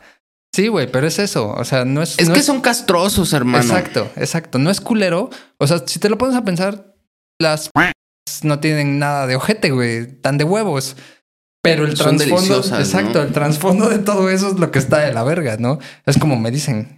ya no alcanzaste a hacer, güey. Entonces, ¿qué eres? Es una puta, güey. no y en tu casa, ah, bueno, pero algo de cariño así, ¿no? Mi abuela me dice negrito, pero porque a mi papá le dicen negro. Entonces mi abuela me dice negrito. Ella es la única que me dice así. Nada más. No hay quien más me diga así. Te digo, ya todo el mundo me dice Ishi, hasta mi jefa, mi, mi hermana, mis sobrinos, todo el mundo me dice Ishi, güey. Es lo que te contaba hace rato, ¿no? Que ya realmente ya ni siquiera me identifico con mi nombre porque llevo tanto tiempo sin escucharlo. Hace rato que lo decías, sí es como... Wow, así me, hasta- me llamo Irving. Ándale, hasta suena raro, güey. Hasta suena raro. Mucha gente se va a enterar hoy cómo me llamo. Porque he trabajado en lugares donde entro y me presento como Ishi. Y en el momento en el que renuncio a ese lugar, tengo que entregar mis papeles. Me dicen, no mames que no te llamas Ishi. Como, güey. Güey, en- no. yo tengo una situación ahí en Facebook de que Red Flag, soy fan del Kanye, Red flag, ¿eh? Oílo. este, y bueno, con un amigo, el, el nombre completo del Kanye es Kanye Omari West, ¿no? Y yo soy Omar y le dije, güey, me voy a poner Omari Dave Hernández en Facebook en honor al patrón, ¿no? Y bueno, güey, es un mame que hasta la fecha no he podido cambiar el fucking nombre de Facebook. Gente, no me llamo Omari, me llamo Omar, sí. me llamo David, pero no me llamo Omari. Esto de que normalizan tu nombre de redes sociales, Sí. como... Está cagado. Está cagadísimo, güey. Como... Siempre que pienso como en Instagram y en estas cosas, automáticamente me viene el recuerdo de este capítulo del Black Mirror donde tienes que... mm, Que según el número de seguidores es como el número de privilegios. Lo. ¿lo has visto? Sí. sí. Y que la morra se deschaveta porque lo, le empiezan a dejar de seguir. y- se vuelve indigna de la amiga, güey. Wow, güey. Yo veo como eh, toda esta gente que compró sus palomitas azules cuando se volvió loco mi tío, el Elon Musk, y acá como. Güey, qué cabrón estuvo Ah, no, eso. ¿quién? No, sí, Sí, fue. fue. Elon Musk, ¿no? Bueno, Y luego. ajá, en Twitter. Pero ya Mark Bueno, ahora Zuckerberg X. en Instagram. Ajá. Ajá. Sí, sí, sí. Y bueno, güey, ahora vemos como tantas cuentas como verificadas con la palomita azul y. Sí, y luego te metes a. 300 pesos al mes, hermano, por tener una palomita azul, a un lado de tu nombre. Y tienes 300 seguidores. No me chingues. Así tuvieras 10 mil y no tuvieras la palomita azul, hermano, como... Sí. Es lo que hablábamos, ¿no? Que la fama más bien es un reconocimiento... Es una consecuencia del talento. Es, un, es una consecuencia del talento, pero estas famas gigantísimas Sí, las desmedidas. ya es un aprecio desmedido, nunca lo había visto de esa forma. Y también, ¿sabes? Creo la romantización del sueño, güey, en el que Claro. si no estás a estos niveles ¿Quién suprahumanos en los que menos de una persona en un millón logra hacerlo, Exacto. no eres nadie, No güey. nadie. Como por favor, hermano. Mi hermano, sí, güey, creo que lo dijo en- como en el podcast, ¿no? La importancia de, de que cada quien ocupa un lugar en específico en cada escena y todos somos importantes, al nivel que, que, los, que lo ocupamos, ¿no? Simón. Siempre me lo cuestionaba con mi hermano cuando hacíamos shows, ¿no? Y llevamos, o sea, estamos haciendo fiestas. No sé si alguna vez topaste estas fiestas de Tres Tigres con, con mi compa el Sergey. Y hermano, desde entonces estamos haciendo fiestas. O sea, en el año 2010. Antes, creo. Y ya estábamos haciendo fiestas y ya teníamos patrocinios de, de Gimador y Sí. cosas como, como serias, ¿no? Simón. Pero a niveles como reducidos, ¿no? Sí. Yo me acuerdo, pero llegamos a traer a gente como realmente importante a la ciudad, ¿no?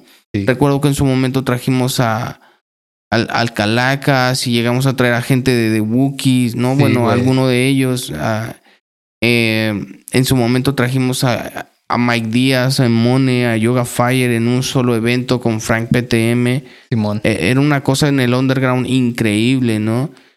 Y.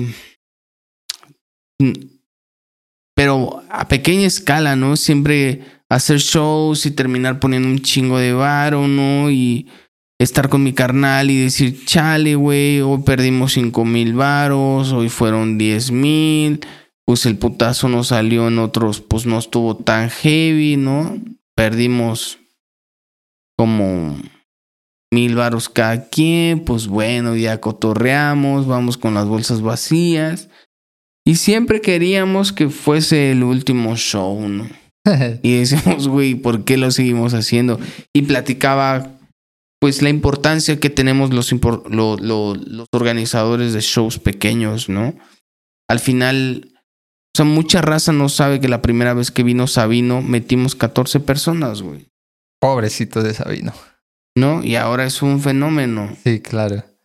La primera vez que trajimos a mi compa el, el Farbus Fit entraron también 14 personas, 10 personas, no sé. Sí, verga. Longshot, ¿no? La primera vez que trajimos al, al Dromedarios Mágicos. Uy, gran. Entraron tres personas, cuatro personas pagadas. O sea, era como una cosa muy pequeña, güey, ¿no? Muy poca gente llegaba a verlos. Alguna vez le abrimos al Railsby y había 60 personas, viejo. No mames, no es ni madres en comparación de su alcance. No, la, la, la primera vez que estuve con Zetangana en. Eso fue en San Luis Potosí, era una discoteca para 200 personas. No. No subestimar el trabajo de todas estas producciones, porque gracias a eso, hoy Zetangana. Sí, exacto. Es Zetangana, ¿no? sí. La gente no sabe que lo tuvo en Cholula. Trajimos a Cholula, hermano. Exacto. Y había escasas 50 personas. Ya sé.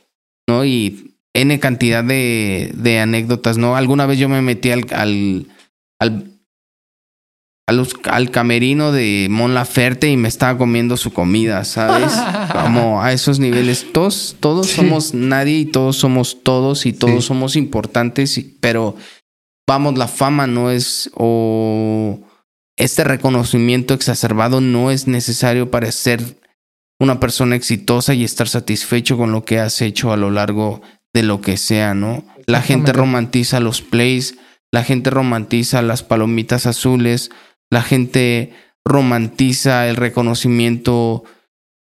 ¿Sabes? Ahora como pues desde la pandemia yo creo que a todos se nos tronó la tacha y, se desencadenaron un chingo de, de, cuestiones. Pero bueno, en este periodo de tiempo tuve la oportunidad de coleccionar como tener un par de Jordans de colección y como... No te voy a decir que una cosa muy grande, ¿no? Pero para mí significativo.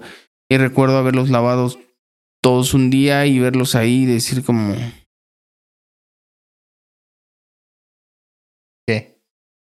Los terminé vendiendo, hermano. Sí, no es nada. Significa ni madres. No es nada. Comparado con la satisfacción de pararte en un escenario y hacer. Es lo que te decía hace rato. El éxito es, es este, subjetivo. Para una persona puede ser exitoso el simple hecho de alimentar a su familia todos los días o construir una casa o cerrar un contrato o lo que quieras, ¿no? Pero más allá del éxito, existe el reconocimiento a través de ese éxito, ¿no?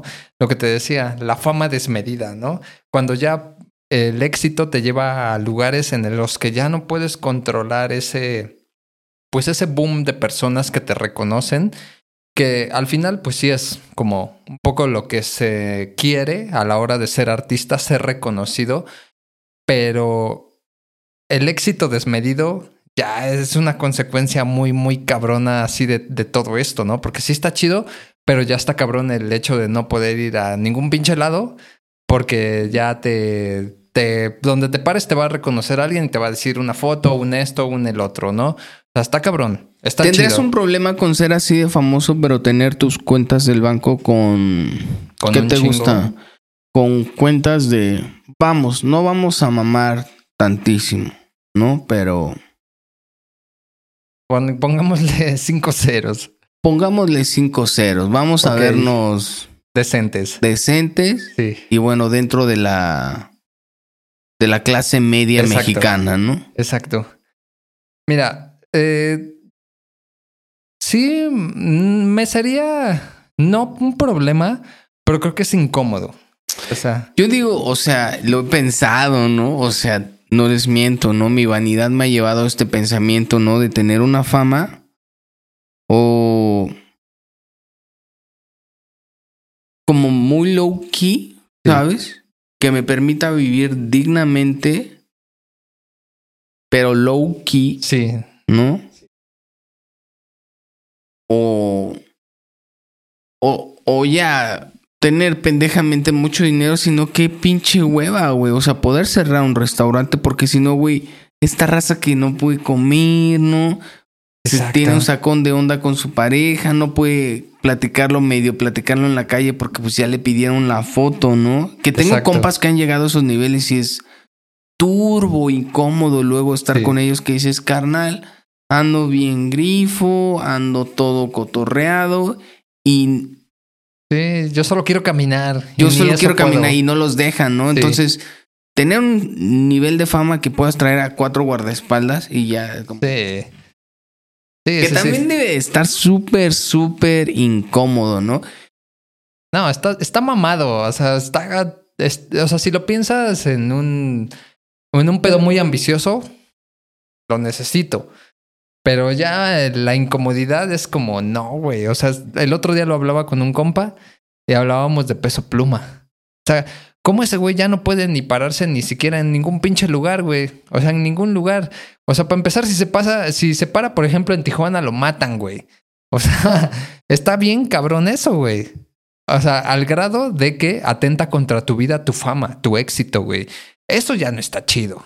Oye, él lo platicaba con un compa y me decía, oye, güey, imagínate que fueras así, turbo famoso, o sea, que toda, todas y cada una de las personas de una ciudad te conocieran, güey. ¿Te gustaría como todas, güey? Todas. Que todas supieran quién eres, pero solo en esa ciudad, güey. Sí. O sea, que te fueses a otra ciudad y no fueses nadie, güey. Sí. Solo en esa ciudad, todas y cada una de las personas conoce. ¿Te gustaría, güey? No, güey.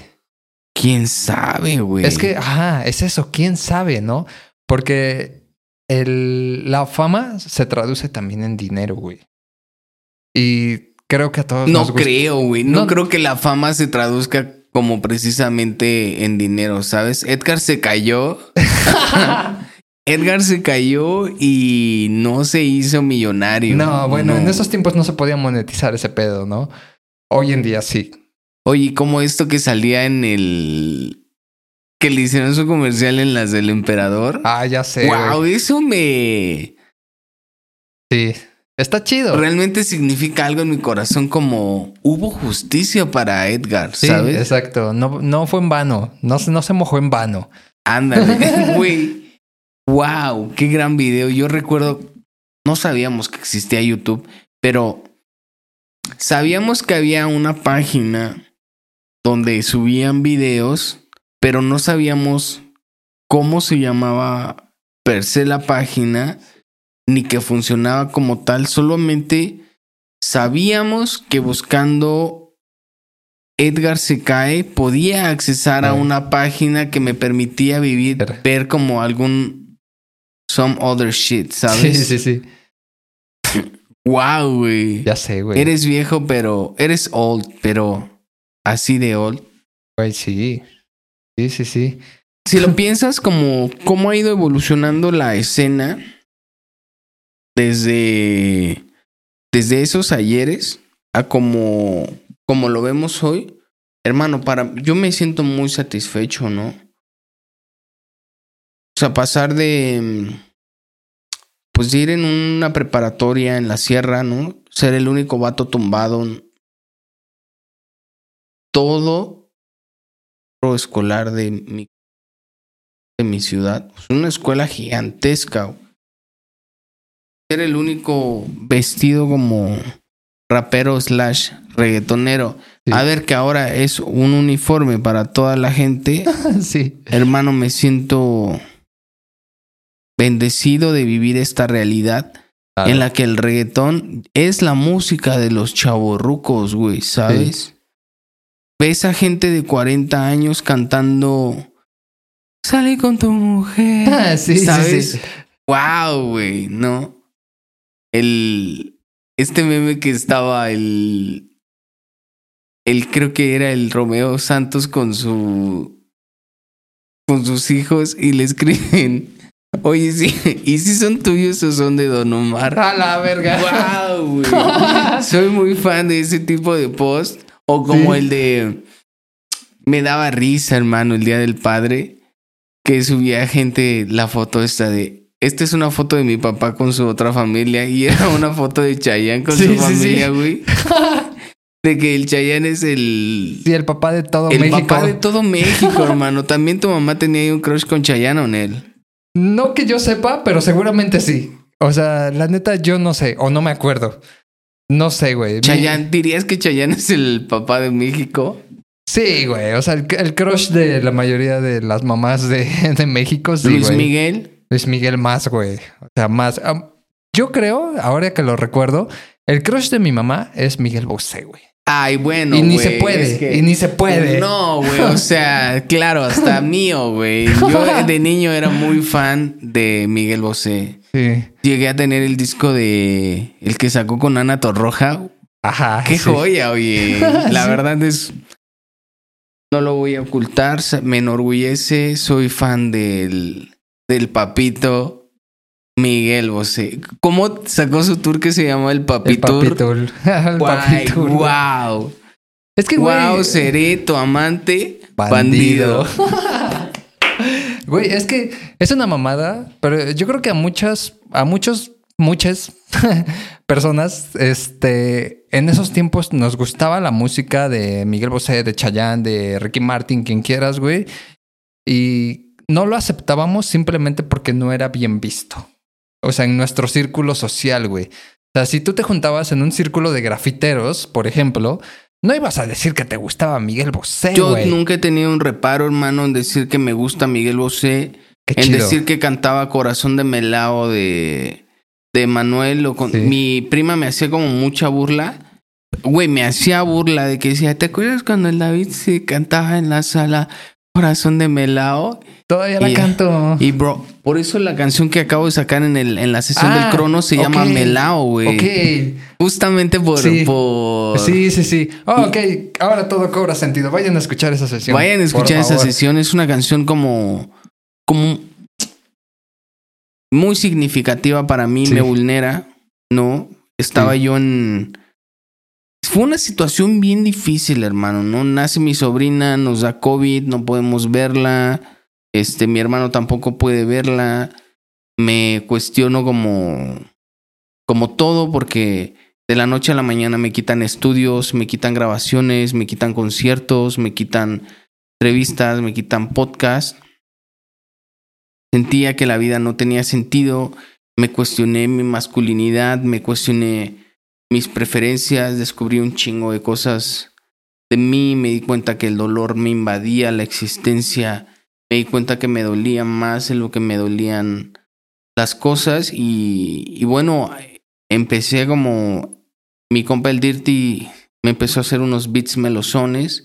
Yo andaba ya con la inquietud de, de vocalizar y eh, cantar cosillas y vamos, de pronto ya no me importa si tienes más dinero o si mueves el culo o si eres el más cabrón de tu bloque o crees que la calle está poca madre, que la violencia está de huevos.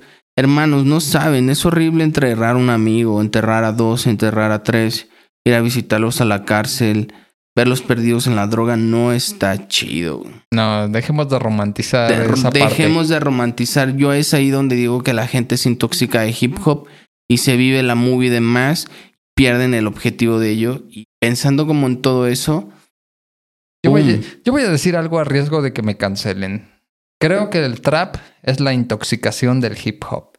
Oh shit, man. Me en algo muy sensible. Entendamos al trap como, no como no como una evolución del, del rap, ni del hip hop, ni de nada. Es una vertiente claramente que hace apología al, La violencia, al consumo. Al consumo, ¿no? Al trap life, cosas. ¿no? Sí, exacto. Pero a mí sí me gusta el trap. bien. No, sí, a mí también me mama, güey. Pero no creo que lo haya intoxicado tanto como ya el gangsta rap lo había intoxicado. Oye, sí. ¿has escuchado esta teoría de conspiración en la que dicen que el gobierno realmente le pagó a NWA para hacer violencia que fomentara, hacer música que fomentara, Que la, fomentara la violencia, violencia, sí. y que los negros se mataran entre los negros y los latinos se mataran entre latinos y negros Sí. entre latinos? Y Sí, así sí, es, güey, wow, me maman las teorías de, De conspiración. de conspiración como esta que dice que Tupac está en Malasia. Ajá. Güey, no Wow, güey. Ok, en, en este momento es donde yo te voy a hacer la invitación. El siguiente año voy a empezar a hacer un contenido diferente. Es este teorías de No, conspiración. no me toques ese tema, güey. No me en este toques momento ese no, tema. en este momento no, pero para el siguiente año estás invitadísimo porque voy a empezar a hacer un nuevo Teorías de conspiración de famosos. de todo, güey. Como el. Esto que dicen que cambiaron al kanji, ¿no? Sí, Y o, que es o el- Avril Lavigne, el, por el ejemplo. clonje. El clonje, güey. No Güey, mames, sí. Cuando me lo dijeron me voló la cabeza el concepto del clonje. Güey, a mí me maman las teorías de conspiración. Yo vivo de eso. La gente lo sabe. Yo comparto en mis historias de Instagram teorías, más bien podcast de teorías de conspiración todo el pinche tiempo. Y estoy seguro de que cuando comparto un podcast de teoría de conspiración me dejan de seguir tres o cuatro personas, pero me empiezan a seguir otras cinco. La tierra es plana. La tierra es la plana. tierra es plana y es hueca. Y es hueca. Eh, y Hello es- Kitty es el demonio.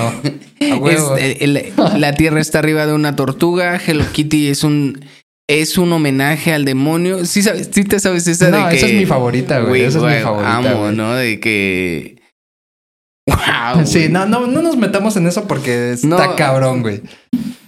Pero, ¿en qué, ¿en qué estábamos? En el hip hop, en el trap. En el trap. Eh, Me parece que hay una barra del Tote King. Creo que sí es del Tote King. Que habla acerca de cómo el autotune democratizó el canto.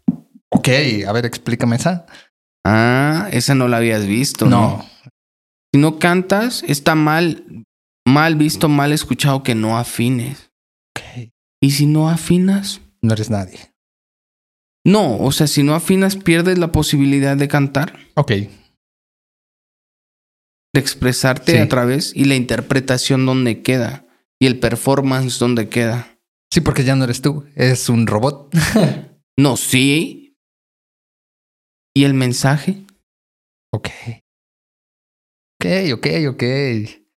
Gran, gran, gran, gran, gran cachetada. Entonces, pónganle autotune, pero afínenlo, chavos, por favor, bebés, afinen el autotune, chequen la nota en la que está su pista, chenle coco. ¿No? Sí, porque hasta para usar autotune hay que saber. Sí, ¿no? claramente, no, no puedes andar ahí poniendo las notas al azar y, y haciéndolo. esperar que suene Fíjate chido. que yo soy muy, la neta, soy muy fan de lo que implica el concepto del trap, ¿no? Como, sa- ¿sabes por qué se llama trap? Eh, mm, no voy a, a decirlo porque tal vez estoy en la idea errónea, pero a ver, dímelo. Pues viene de, la, de las trap house en Atlanta. Ajá, de las casas de los picaderos. los picaderos, sí. Ajá, y de ahí viene, o sea, Sí, entiendan que el trap es música que adora la vida ilegal. exacto. No lo digo yo, lo dice el Yoga Fire. Sí. Que él tiene como este, el, para mí el manifiesto del trap en México es la ciudad del diablo de Yoga Fire. Uh, sí. Vayan corriendo a escucharlo, la neta. No hay otro trap en México. O sea, es de ahí, chavos. Sí, Aunque el Go diga que es el primer trapero de, de México, no, amigo. Fíjate que nosotros de nuestro primer disco tenemos unas producciones de Lilgo de hace 13 años. A la verga. Ok. Me acuerdo que en ese tiempo yo estaba en un grupo que se llamaba La Estafa 241 Simón. y mi compa el Ren me dijo, yo hacía sampleos, güey, con el Virtual DJ Wow. y encimaba beats, o sea, sampleaba como canciones. Y recuerdo que la primera canción que rapé, que no sé dónde está, hermano, no sabes cómo daría por encontrarla, que se llama Karma Estilo, no estilo romántico, bro, porque estaba odiando a este cantante el, el de y es que te quiero y yo desde que bien rapero odiando sampleé una canción de Paco de Lucía Samplé las baterías de I Know I Can de Nas y algunas otras snares, pero eran loops y yo, como mi cabeza me dio a entender, como el ritmo me lo dio a entender, hice mi primera base lupeando. Wow. Rapeaba, ¿no? Me dijo mi compa el Ren. Hazte un sampleo de la canción del Chavo del 8, que no es del Chavo del 8, es del no sé qué. Super que es el hace como música electrónica Sí. y es la marcha del la marcha del elefante o una vaina así, ¿no? Es una, según yo, es una composición como de Mo- Mozart o Beethoven pasada en instrumentos electrónicos. Ok. La original. Que el fucking Chespirito se la robó, nunca pagó créditos de esa canción. Hijo de su pinche Sepan madre. eso, ¿eh? Esa no me la sabía. Oh, hermano, no alta data, alta data. Y bueno, pues hice un sampleo del El Chavo del 8 y bueno, la canción se llama Estás Chavo, Chavo. ok. Hicimos esa con el Lilgo y otra que sampleó precisamente a nuestra funadísima y querida amiga la Gloria Trevi, la de pelo suelto. Ay, sí. Unos sampleos del pelo suelto, Ah, hermano. huevo. antes de que Lilgo fuese Sí, sí, sí. Lilgo. Sí, Ese claro. disco, la neta, está muy bueno. Hay un montón de productores. Está el Harsman. Hay una canción con el Toy Selecta. Wow. eh, colaboraciones con, con Boca Floja. Simón. Güey. Alto material, ¿no? Claro. Hablando de. Es que un compa en esos tiempos hizo también una colaboración con Claudio Yarto, güey. Wow. Y tengo una anécdota increíble de Claudio Yarto de cuando daba clases. Estuve trabajando en un bachillerato allá en mi ciudad, en Chignahuapan. No sé cómo por qué enferma razón les pareció buena idea llevar el DJ set de Claudio Yarto a una tardeada de morros en la sierra. Ok. Y yo, Bueno. pues bueno. "Men, es Claudio Yarto, güey. Deben de saber quién es Claudio Yarto. Y si no saben, vayan a buscarlo ya. Vayan a buscarlo. ponte atento. pon- Chao, ponte atento. Busca a Claudio Yarto. Y bueno, hicieron unos pósters increíbles, ¿no? Eh, con Claudio Yarto y Claudio Yarto en la, la tardeada del Cecite. Y, y solamente las conserjes y yo estábamos emocionadas porque íbamos a conocer a Claudio Yarto, güey. Los morros les turbovalía, güey. Y me preguntaban, oiga, profe, ¿a poco se van a traer a Pitbull a la tardeada? Una versión más antigua, pero sí es casi el mismo. Conocí a Claudio Yarto, una persona muy amable, increíble. Es, me parece, ahora que lo pienso y lo recuerdo, es irreal, ¿no? Sí. Así la vida del hip hop, amigos. Güey, qué loco. Neta, a mí me, me encanta porque, digo, yo te conozco desde hace un chingo por, por la música, no realmente porque nos hayamos conocido, pero me encanta todas estas cosas que me estás contando ahora, güey, que sí son como, ok, me estás abriendo una puerta muy, muy cabrona a cosas que ni siquiera yo tenía idea de ti, güey. O sea, sí sé que has hecho un chingo de cosas. Sé que estás en la música desde hace un verguero de tiempo. Pero ya saber todas esas cosas, yo creo que solamente es como, eh, ahora sí que de un fan de Hueso Colorado, como decimos acá, ¿no? Sea, gente que ha seguido tu carrera desde un principio y que sabe verdaderamente dónde has estado parado todo el pinche tiempo, güey. Está cabrón. Está cabrón, o sea, conocer, eh, como dicen, de pe a pa, este, la vida de una persona, güey. Pero me encanta, este podcast me está encantando, güey. Estoy flipando en colores, tío. Exacto, güey, estoy flipando. Neta, güey, qué cabrón. Te- y- y te- bueno, es que, hermano, ¿qué te digo? El hip hop me ha llevado a vivir las cosas más maravillosas de mi vida. Lo, alguna vez lo platicaba con un compa y decía, güey, el día que de esto no tengamos otra cosa más que recuerdos, Va a estar de no huevos. sabes, hermano, no sabes con quién he periqueado, con quién he convivido, no, las cosas que me ha tocado ver con mi carnal, no, de que casual sales de trabajar y terminas en un tecate comuna, ¿no? En un backstage. Viendo caminar a cultura profética a un lado de ti, diciendo como, bro, ¿por qué estoy fumando marihuana en el, Hil- en el, en el Hilton Garden? No, Sí, a huevo. Bro, es incre- increíble, ¿no? Yo creo que eso es lo, lo verdaderamente maravilloso de que me ha dejado a mí la música, que me ha dejado el hip hop, sin duda, un chingo de experiencias, de conocimiento. Recuerdo que alguna vez le decían a, a los Alan Anaya, ¿no? Como, oye carnal, te veo como bien movido, este, ¿qué tal te va, no? Y dice, pues, güey, me va de huevos, ¿no? Pero ¿qué tal te va? Y él decía como, güey, a ti que no te importe cuánto dinero o no estoy ganando, preocúpate si estoy, Exacto. ¿no? Exacto, güey. Que yo lo veo con la raza, ¿no? De que siempre dicen esta mamada de, y cuando seas famoso te vas a acordar de mí. Y, y yo les me digo lo dicen, como... me lo dicen. Y yo les digo, culero, y ahora que no lo soy, ya te preocupaste ni con mí. Exacto. Como tú te vas a acordar de mí, ahora que no lo soy, tú te vas a acordar. Ajá, en este de mí. momento tú te estás acordando de mí. Como recuerdo mucho, güey, que salió esta canción que hicimos, el Max Yunaski, el Diógenes y yo, y que salió en, en la- esta temporada del Club de Cuervos. Y la gente de mi pueblo estaba como enloquecida, ¿no? Porque, güey, este güey que dejó de, dejó de dar clases, ¿no? De un trabajo chido y se paró de huevos y le dijo a su coordinador, oiga, ya no me renueve el contrato. Este, quiero rapear.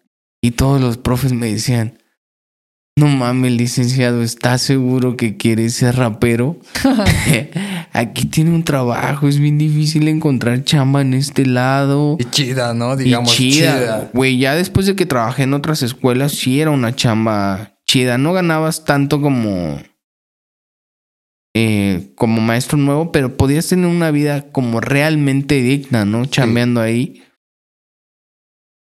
Y. Lo aposté todo por el hip hop, ¿no? Estuvo chido, güey. Sí, estuvo chido. Me acuerdo que fue la primera vez que me pagaban, pues, cinco cifras, ¿no? En un show. Wow. Y yo dije, wow, Wow. esta mierda es posible, hermano. Y canté en la feria de mi pueblo, ¿sabes? Salí en los Sí. pósters de la feria de mi pueblo. Le abrimos a Morat, cosa bien bizarra, ¿no? Y, y nos dan la noticia de que vamos a salir en Netflix, ¿no? Poca madre. Y ya que sale la... mm, Sale este capítulo, ¿no? Y la nueva temporada. Y escuchamos como nuestra canción ahí. Me sentí como esta canción del Post Malone de que... La de... Mamá mató. ok. De que. Congratulations. Sí. Eh, y la raza no sabe que yo andaba limpiando sneakers, güey, para comer, güey, porque ya no daba yo clases. Sí. Estaba yo perreándola bien macizo. Y la raza nomás ahí diciendo, güey, ya la rompiste, está cabrón, ¿no? Y. Nadie sabe el struggle atrás de, Sí. Lo De que hay esa que vaina, ¿no? Fija, apenas empezaba a cortar cabello, no tenía yo clientes, no. Fuck, man. Sí, está cabrón, güey. O sea, mucha gente glorifica. Entonces, ah, ¿cuál es el éxito, güey? ¿no? Exacto. Exacto, güey. Porque hasta entonces para ellos fue, fui visible, ¿no? Exactamente. Hasta que salí en Netflix, pero estaba yo limpiando sneakers. Y mientras estaba yo como ganando más de lo que imaginaba, este. Pues estaba yo bien agüitado, güey. No, o sea, es un. Sí, es un sentimiento muy ambiguo. muy- y un ir y venir de, de cómo suceden las cosas. Pero que. O sea, ¿qué te satisface más, no? Exactamente. el recuerdo que en, en, ese- en esa temporada en la que yo decía, güey, si dejo ya la escuela y si empiezo a rapear y le preguntaba a mis amigas y a mis amigos y al director de la escuela, todo me lo cuestioné. Y recuerdo que platiqué con la conserje de la escuela, doña Lupita, Ok. Y yo prefería mandar, mandar a los alumnos con doña Lupita que con la psicóloga. Nada personal, pero era una persona muy sabia. Claro. Y me dijo, mire, profe, usted va a tener todo lo que quiera, solamente que Dios no le da todo a las personas de un solo jalón y no se vuelven locas. Y Usted quédese con lo que le deje más sonrisas. Lo demás viene solo. Y entonces pues ya no renové. contrato. No sí. renové contrato, hermano. No renové contrato y estuvo muy. Fue muy emotivo y entiendo que así lo tenía que vivir. Porque mi contrato, el último día de mi contrato era el primer día de clases. Sí. Entonces me forman en el, en el cuadro de honor y yo ya no tenía grupo porque ya no era jefe de grupo, entonces no tenía dónde estar formado. Me forman ahí donde estaban los directivos. Tenía que ir a esa última ceremonia porque mi contrato así Sí. lo especificaba, cosa que hice con mucho gusto porque es una institución que quiero muchísimo. Y bueno, dice un compañero, oigan, pues bienvenidos al nuevo ciclo, eh, todo chido, nomás que les tengo la noticia que no, que no continuamos. Hay elementos que se, que ya no van a seguir, ¿no? Me acuerdo que la bibliotecaria, ¿no? Pero pues nadie sabía quién era porque no iban a la biblioteca y porque había estado de que un semestre, ¿no? No, Sí. tampoco, no es personal, no era tanto, ¿no? Y el licenciado Cantún que va a renunciar porque quiere seguir su sueño de ser rapero. Neta, lo dijeron así, güey. Sí, güey. Y yo, es Sí, sí, demasiado raro, güey. Sí soy yo el loco que quiere ser rapero. No, estoy dejando ir este 30 mil pesos de aguinaldo por, Sí, por, por cantar. por rapear, ¿no? Hermano, qué cosa tan increíble. Qué cabrón, güey. No, no, no, espérate. Terminó la ceremonia. Pues los chamacos aplaudieron, ¿no? Como todos los que se despedían. Terminó la ceremonia. Un chingo de morro les valió madres que tenían clases. sí. Hicieron una fila enorme, hermano. Eran decenas de chamacos esperando despedirse, güey. Wow. wow. No sabes lo fuerte que es eso, hermano. Sí, Sabes, dices, chale, hermano, soy bueno aquí. sí, También soy bueno aquí. claro. Hago dinero. Y deja dinero, o sea, esa es la Eh, diferencia. Haces la diferencia. Me, mam- me mama un chingo dar clases. Me querían un chingo los, los alumnos. Una de mensajes increíbles, ¿no? Que a la fecha te lo digo y se me hace un nudo en la garganta que digo, chale, güey, ¿no? Suma los ojos, por Ajá. favor. Sí, sí, sí, suma los ojitos. el dejar todo eso, güey, todo ese amor, todo ese cariño, todo ese como oportunidad de cambiar vidas por dar otro escenario. Es fuerte, hermano, ¿no? Muy cabrón. El me lo cuestioné muchísimo en ese momento, güey, ¿no? Supongo. Dije, pues bueno, ya estaba tomada la decisión, ¿no? Claro. Y lo veo en retrospectiva, ¿no? Yo tenía en ese entonces 26 años. Hoy tengo 33. La edad de Cristo. Y pienso que de no haber tomado esa decisión,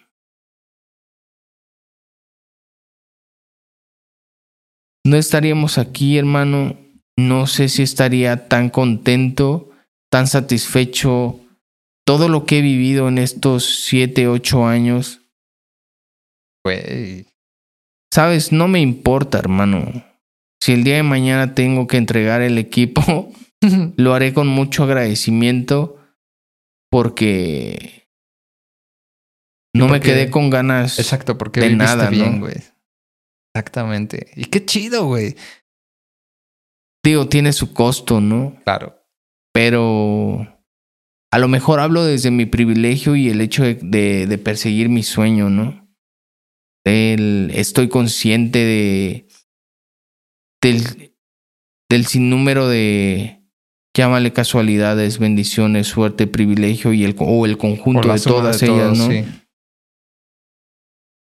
El estar aquí contigo, ¿no? El tener una cámara, el tener a, a gente escuchándome, es un privilegio bien grande, ¿no? Mucho más grande que tener una palomita, que tener un millón de oyentes, Claro. que no lo imaginaba, ¿no? Yo creo que eso es lo verdaderamente valioso, el sentirte satisfecho con lo que tú Has hecho, ¿no?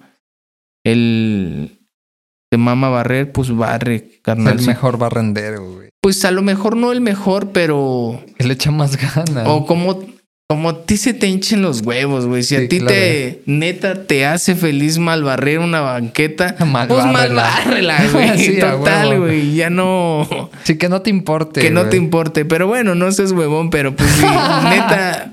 Que no se tapen las calles de la ciudad y se No, y bueno, todo, hermano, ¿ah? también, o sea, siendo consciente de que hay consecuencias de tus decisiones, ¿no? Claro, claro. Pero vamos, güey, haz lo que quieras y no lastimes a nadie. Exacto.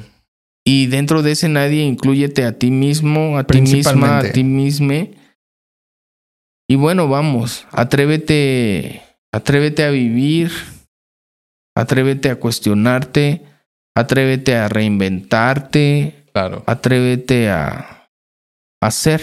Sí, claro. Es eso, güey. Porque yo creo que eso es el, la principal, el principal freno que tenemos todas las personas, ¿no? Que a lo mejor nuestra verdadera personalidad no encaja con la normativa que rige este pinche mundo culero. ¿no? Entonces ahí frenamos todos nuestros pinches sueños. ¿Por qué? Porque me lo contaste hace un chingo de tiempo.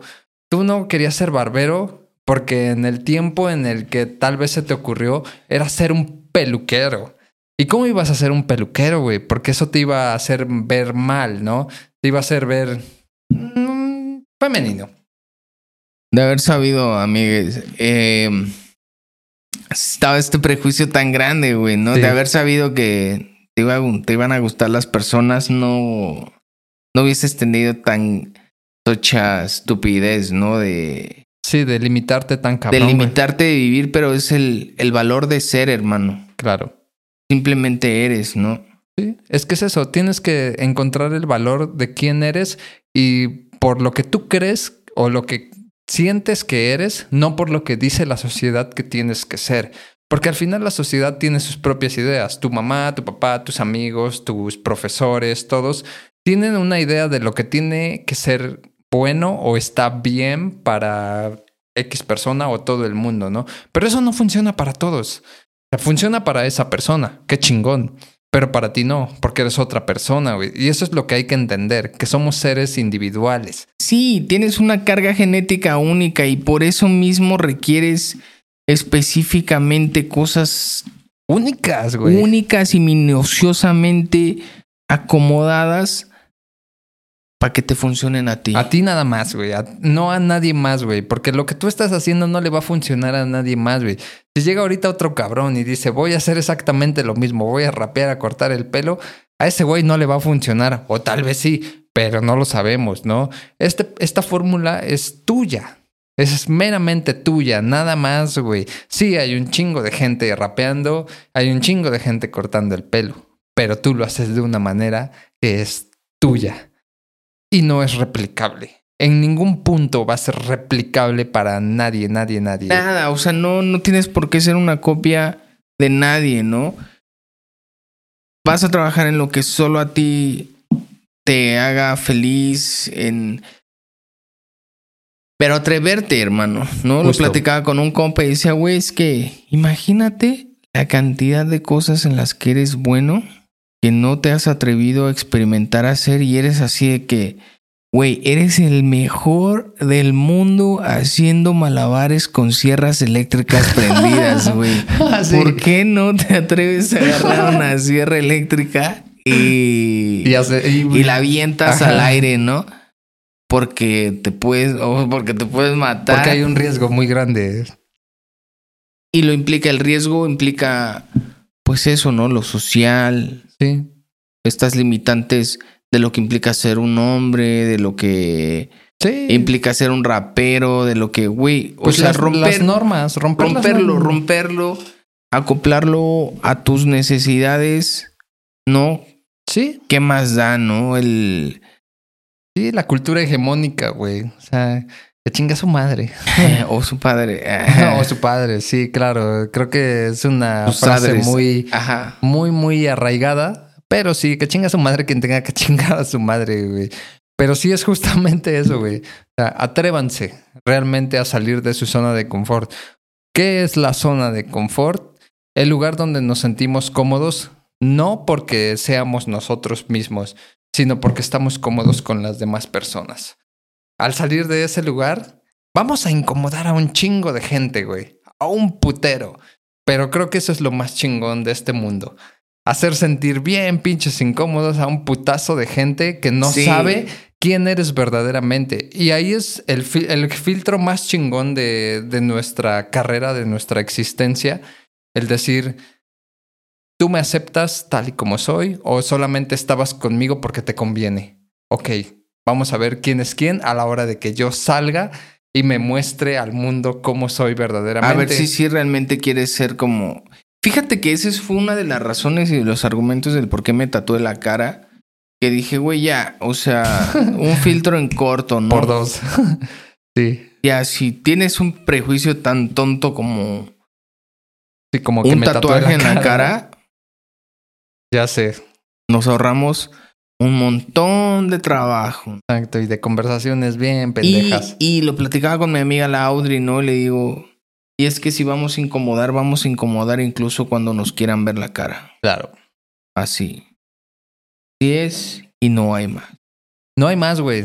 Es que es eso. Incomodar, ¿no? Creo que ese es el, eh, el punto realmente de que hace que vayamos hacia la evolución de lo que sea que estemos haciendo como humanidad, como sociedad, como personas mismas, a raíz de que sea solo tu crecimiento personal o sí en general en la sociedad, ¿no? Es incomodar, porque primero te tienes que sentir incómodo tú mismo. Cuando te sientes incómodo tú mismo, ¿qué haces? Te cuestionas. Y si te cuestionas, ya, ya avanzaste, güey. O sea, si te preguntas por qué, ya llegaste a un punto más allá de la gente que solo está avanzando así. Diciendo, ah, sí, a huevo. Y sabes que también el que permitas que te duela, Justo, justo, güey. ¿no? El cuestionarte, el sentir ese dolor, permitirte sentir el dolor y trabajar sobre, De eso. sobre de eso. Claro, porque creo que el, el dolor es el sentimiento más genuino en la historia de la humanidad, porque no toda la gente siente amor, no toda la gente siente felicidad, no toda la gente siente un montón de cosas, pero el dolor todos lo hemos experimentado por una u otra razón, dependientemente de la que esa razón sea. Entonces, a raíz del dolor es que surge un montón de, de cosas. Dicen que a través del dolor, el experimentar el dolor es lo que te lleva a la iluminación. Sí, Es lo que realmente te, te, te libera el sufrimiento, ¿no? exactamente. Es por eso que venimos a este plano terrenal, hermano. A Claro. sufrir, a expresar el- Exactamente. a, a, a eso. Justo. Bueno, no es como que, güey, naciste y naciste para sufrir, sino a, a- a sentir, ¿no? Exacto. No, no se trata del sufrimiento físico. O sea, no es como que. No, ni tampoco del emocional, sino me gustaría replantearlo. Vienes a sufrir, pero también vienes. Bueno, vienes a que te duela y aprender Sí. del dolor, porque creo que el, Claro. el sufrimiento es opcional, pero Sí. el dolor, el dolor no te lo puedes brincar. No, claro. Sí, no, no hay forma. O sea, y si sí, estás este, sedando tus sentimientos. O sea, a mí me pasaba, eh, por ejemplo, con la mota. Yo por eso dejé de fumar. Porque sentía que estaba evitando todos mis sentimientos.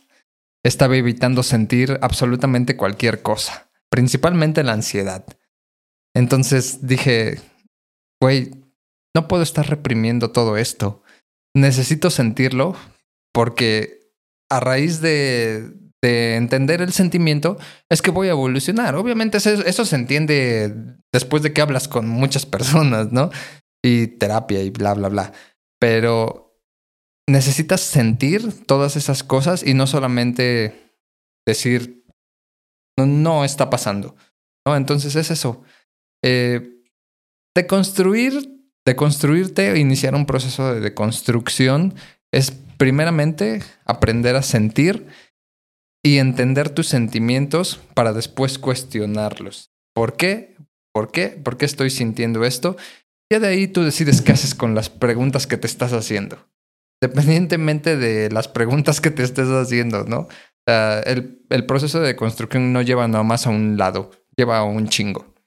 Y eso es lo chingón. O sea, Pues es ser la persona que realmente tienes que ser, ¿no? Como existen tantas formas de ser vato como vatos existen en el mundo y existen tantas personas de ser persona como personas existen en el mundo, ¿no? O sea, sí.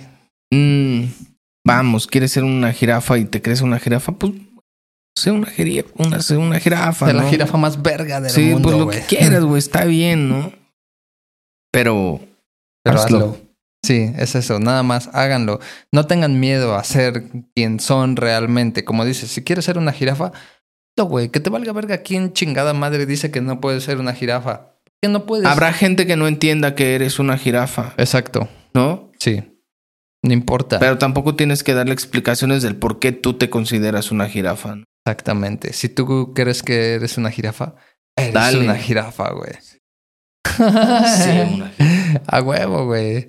Oye, qué cabrón, eh. Neta, no mames. Debo decir que, que me encantó este podcast, güey. Neta, creo que ya vamos a terminar porque llevamos aquí dos horas, güey. Wow, gran podcast, dos capítulos. Dos capítulos, sí. Normalmente no hago esto, güey. Lo paro a la hora. Este. No voy a decir que la gente no tiene de qué hablar, pero es que esta plática estuvo cabroncísima, güey. Esta plática estuvo cabroncísima. Y vuelvo a decirlo. Si la gente supiera todo lo que hemos hablado a lo largo de este día, puta, güey. Cagan, güey.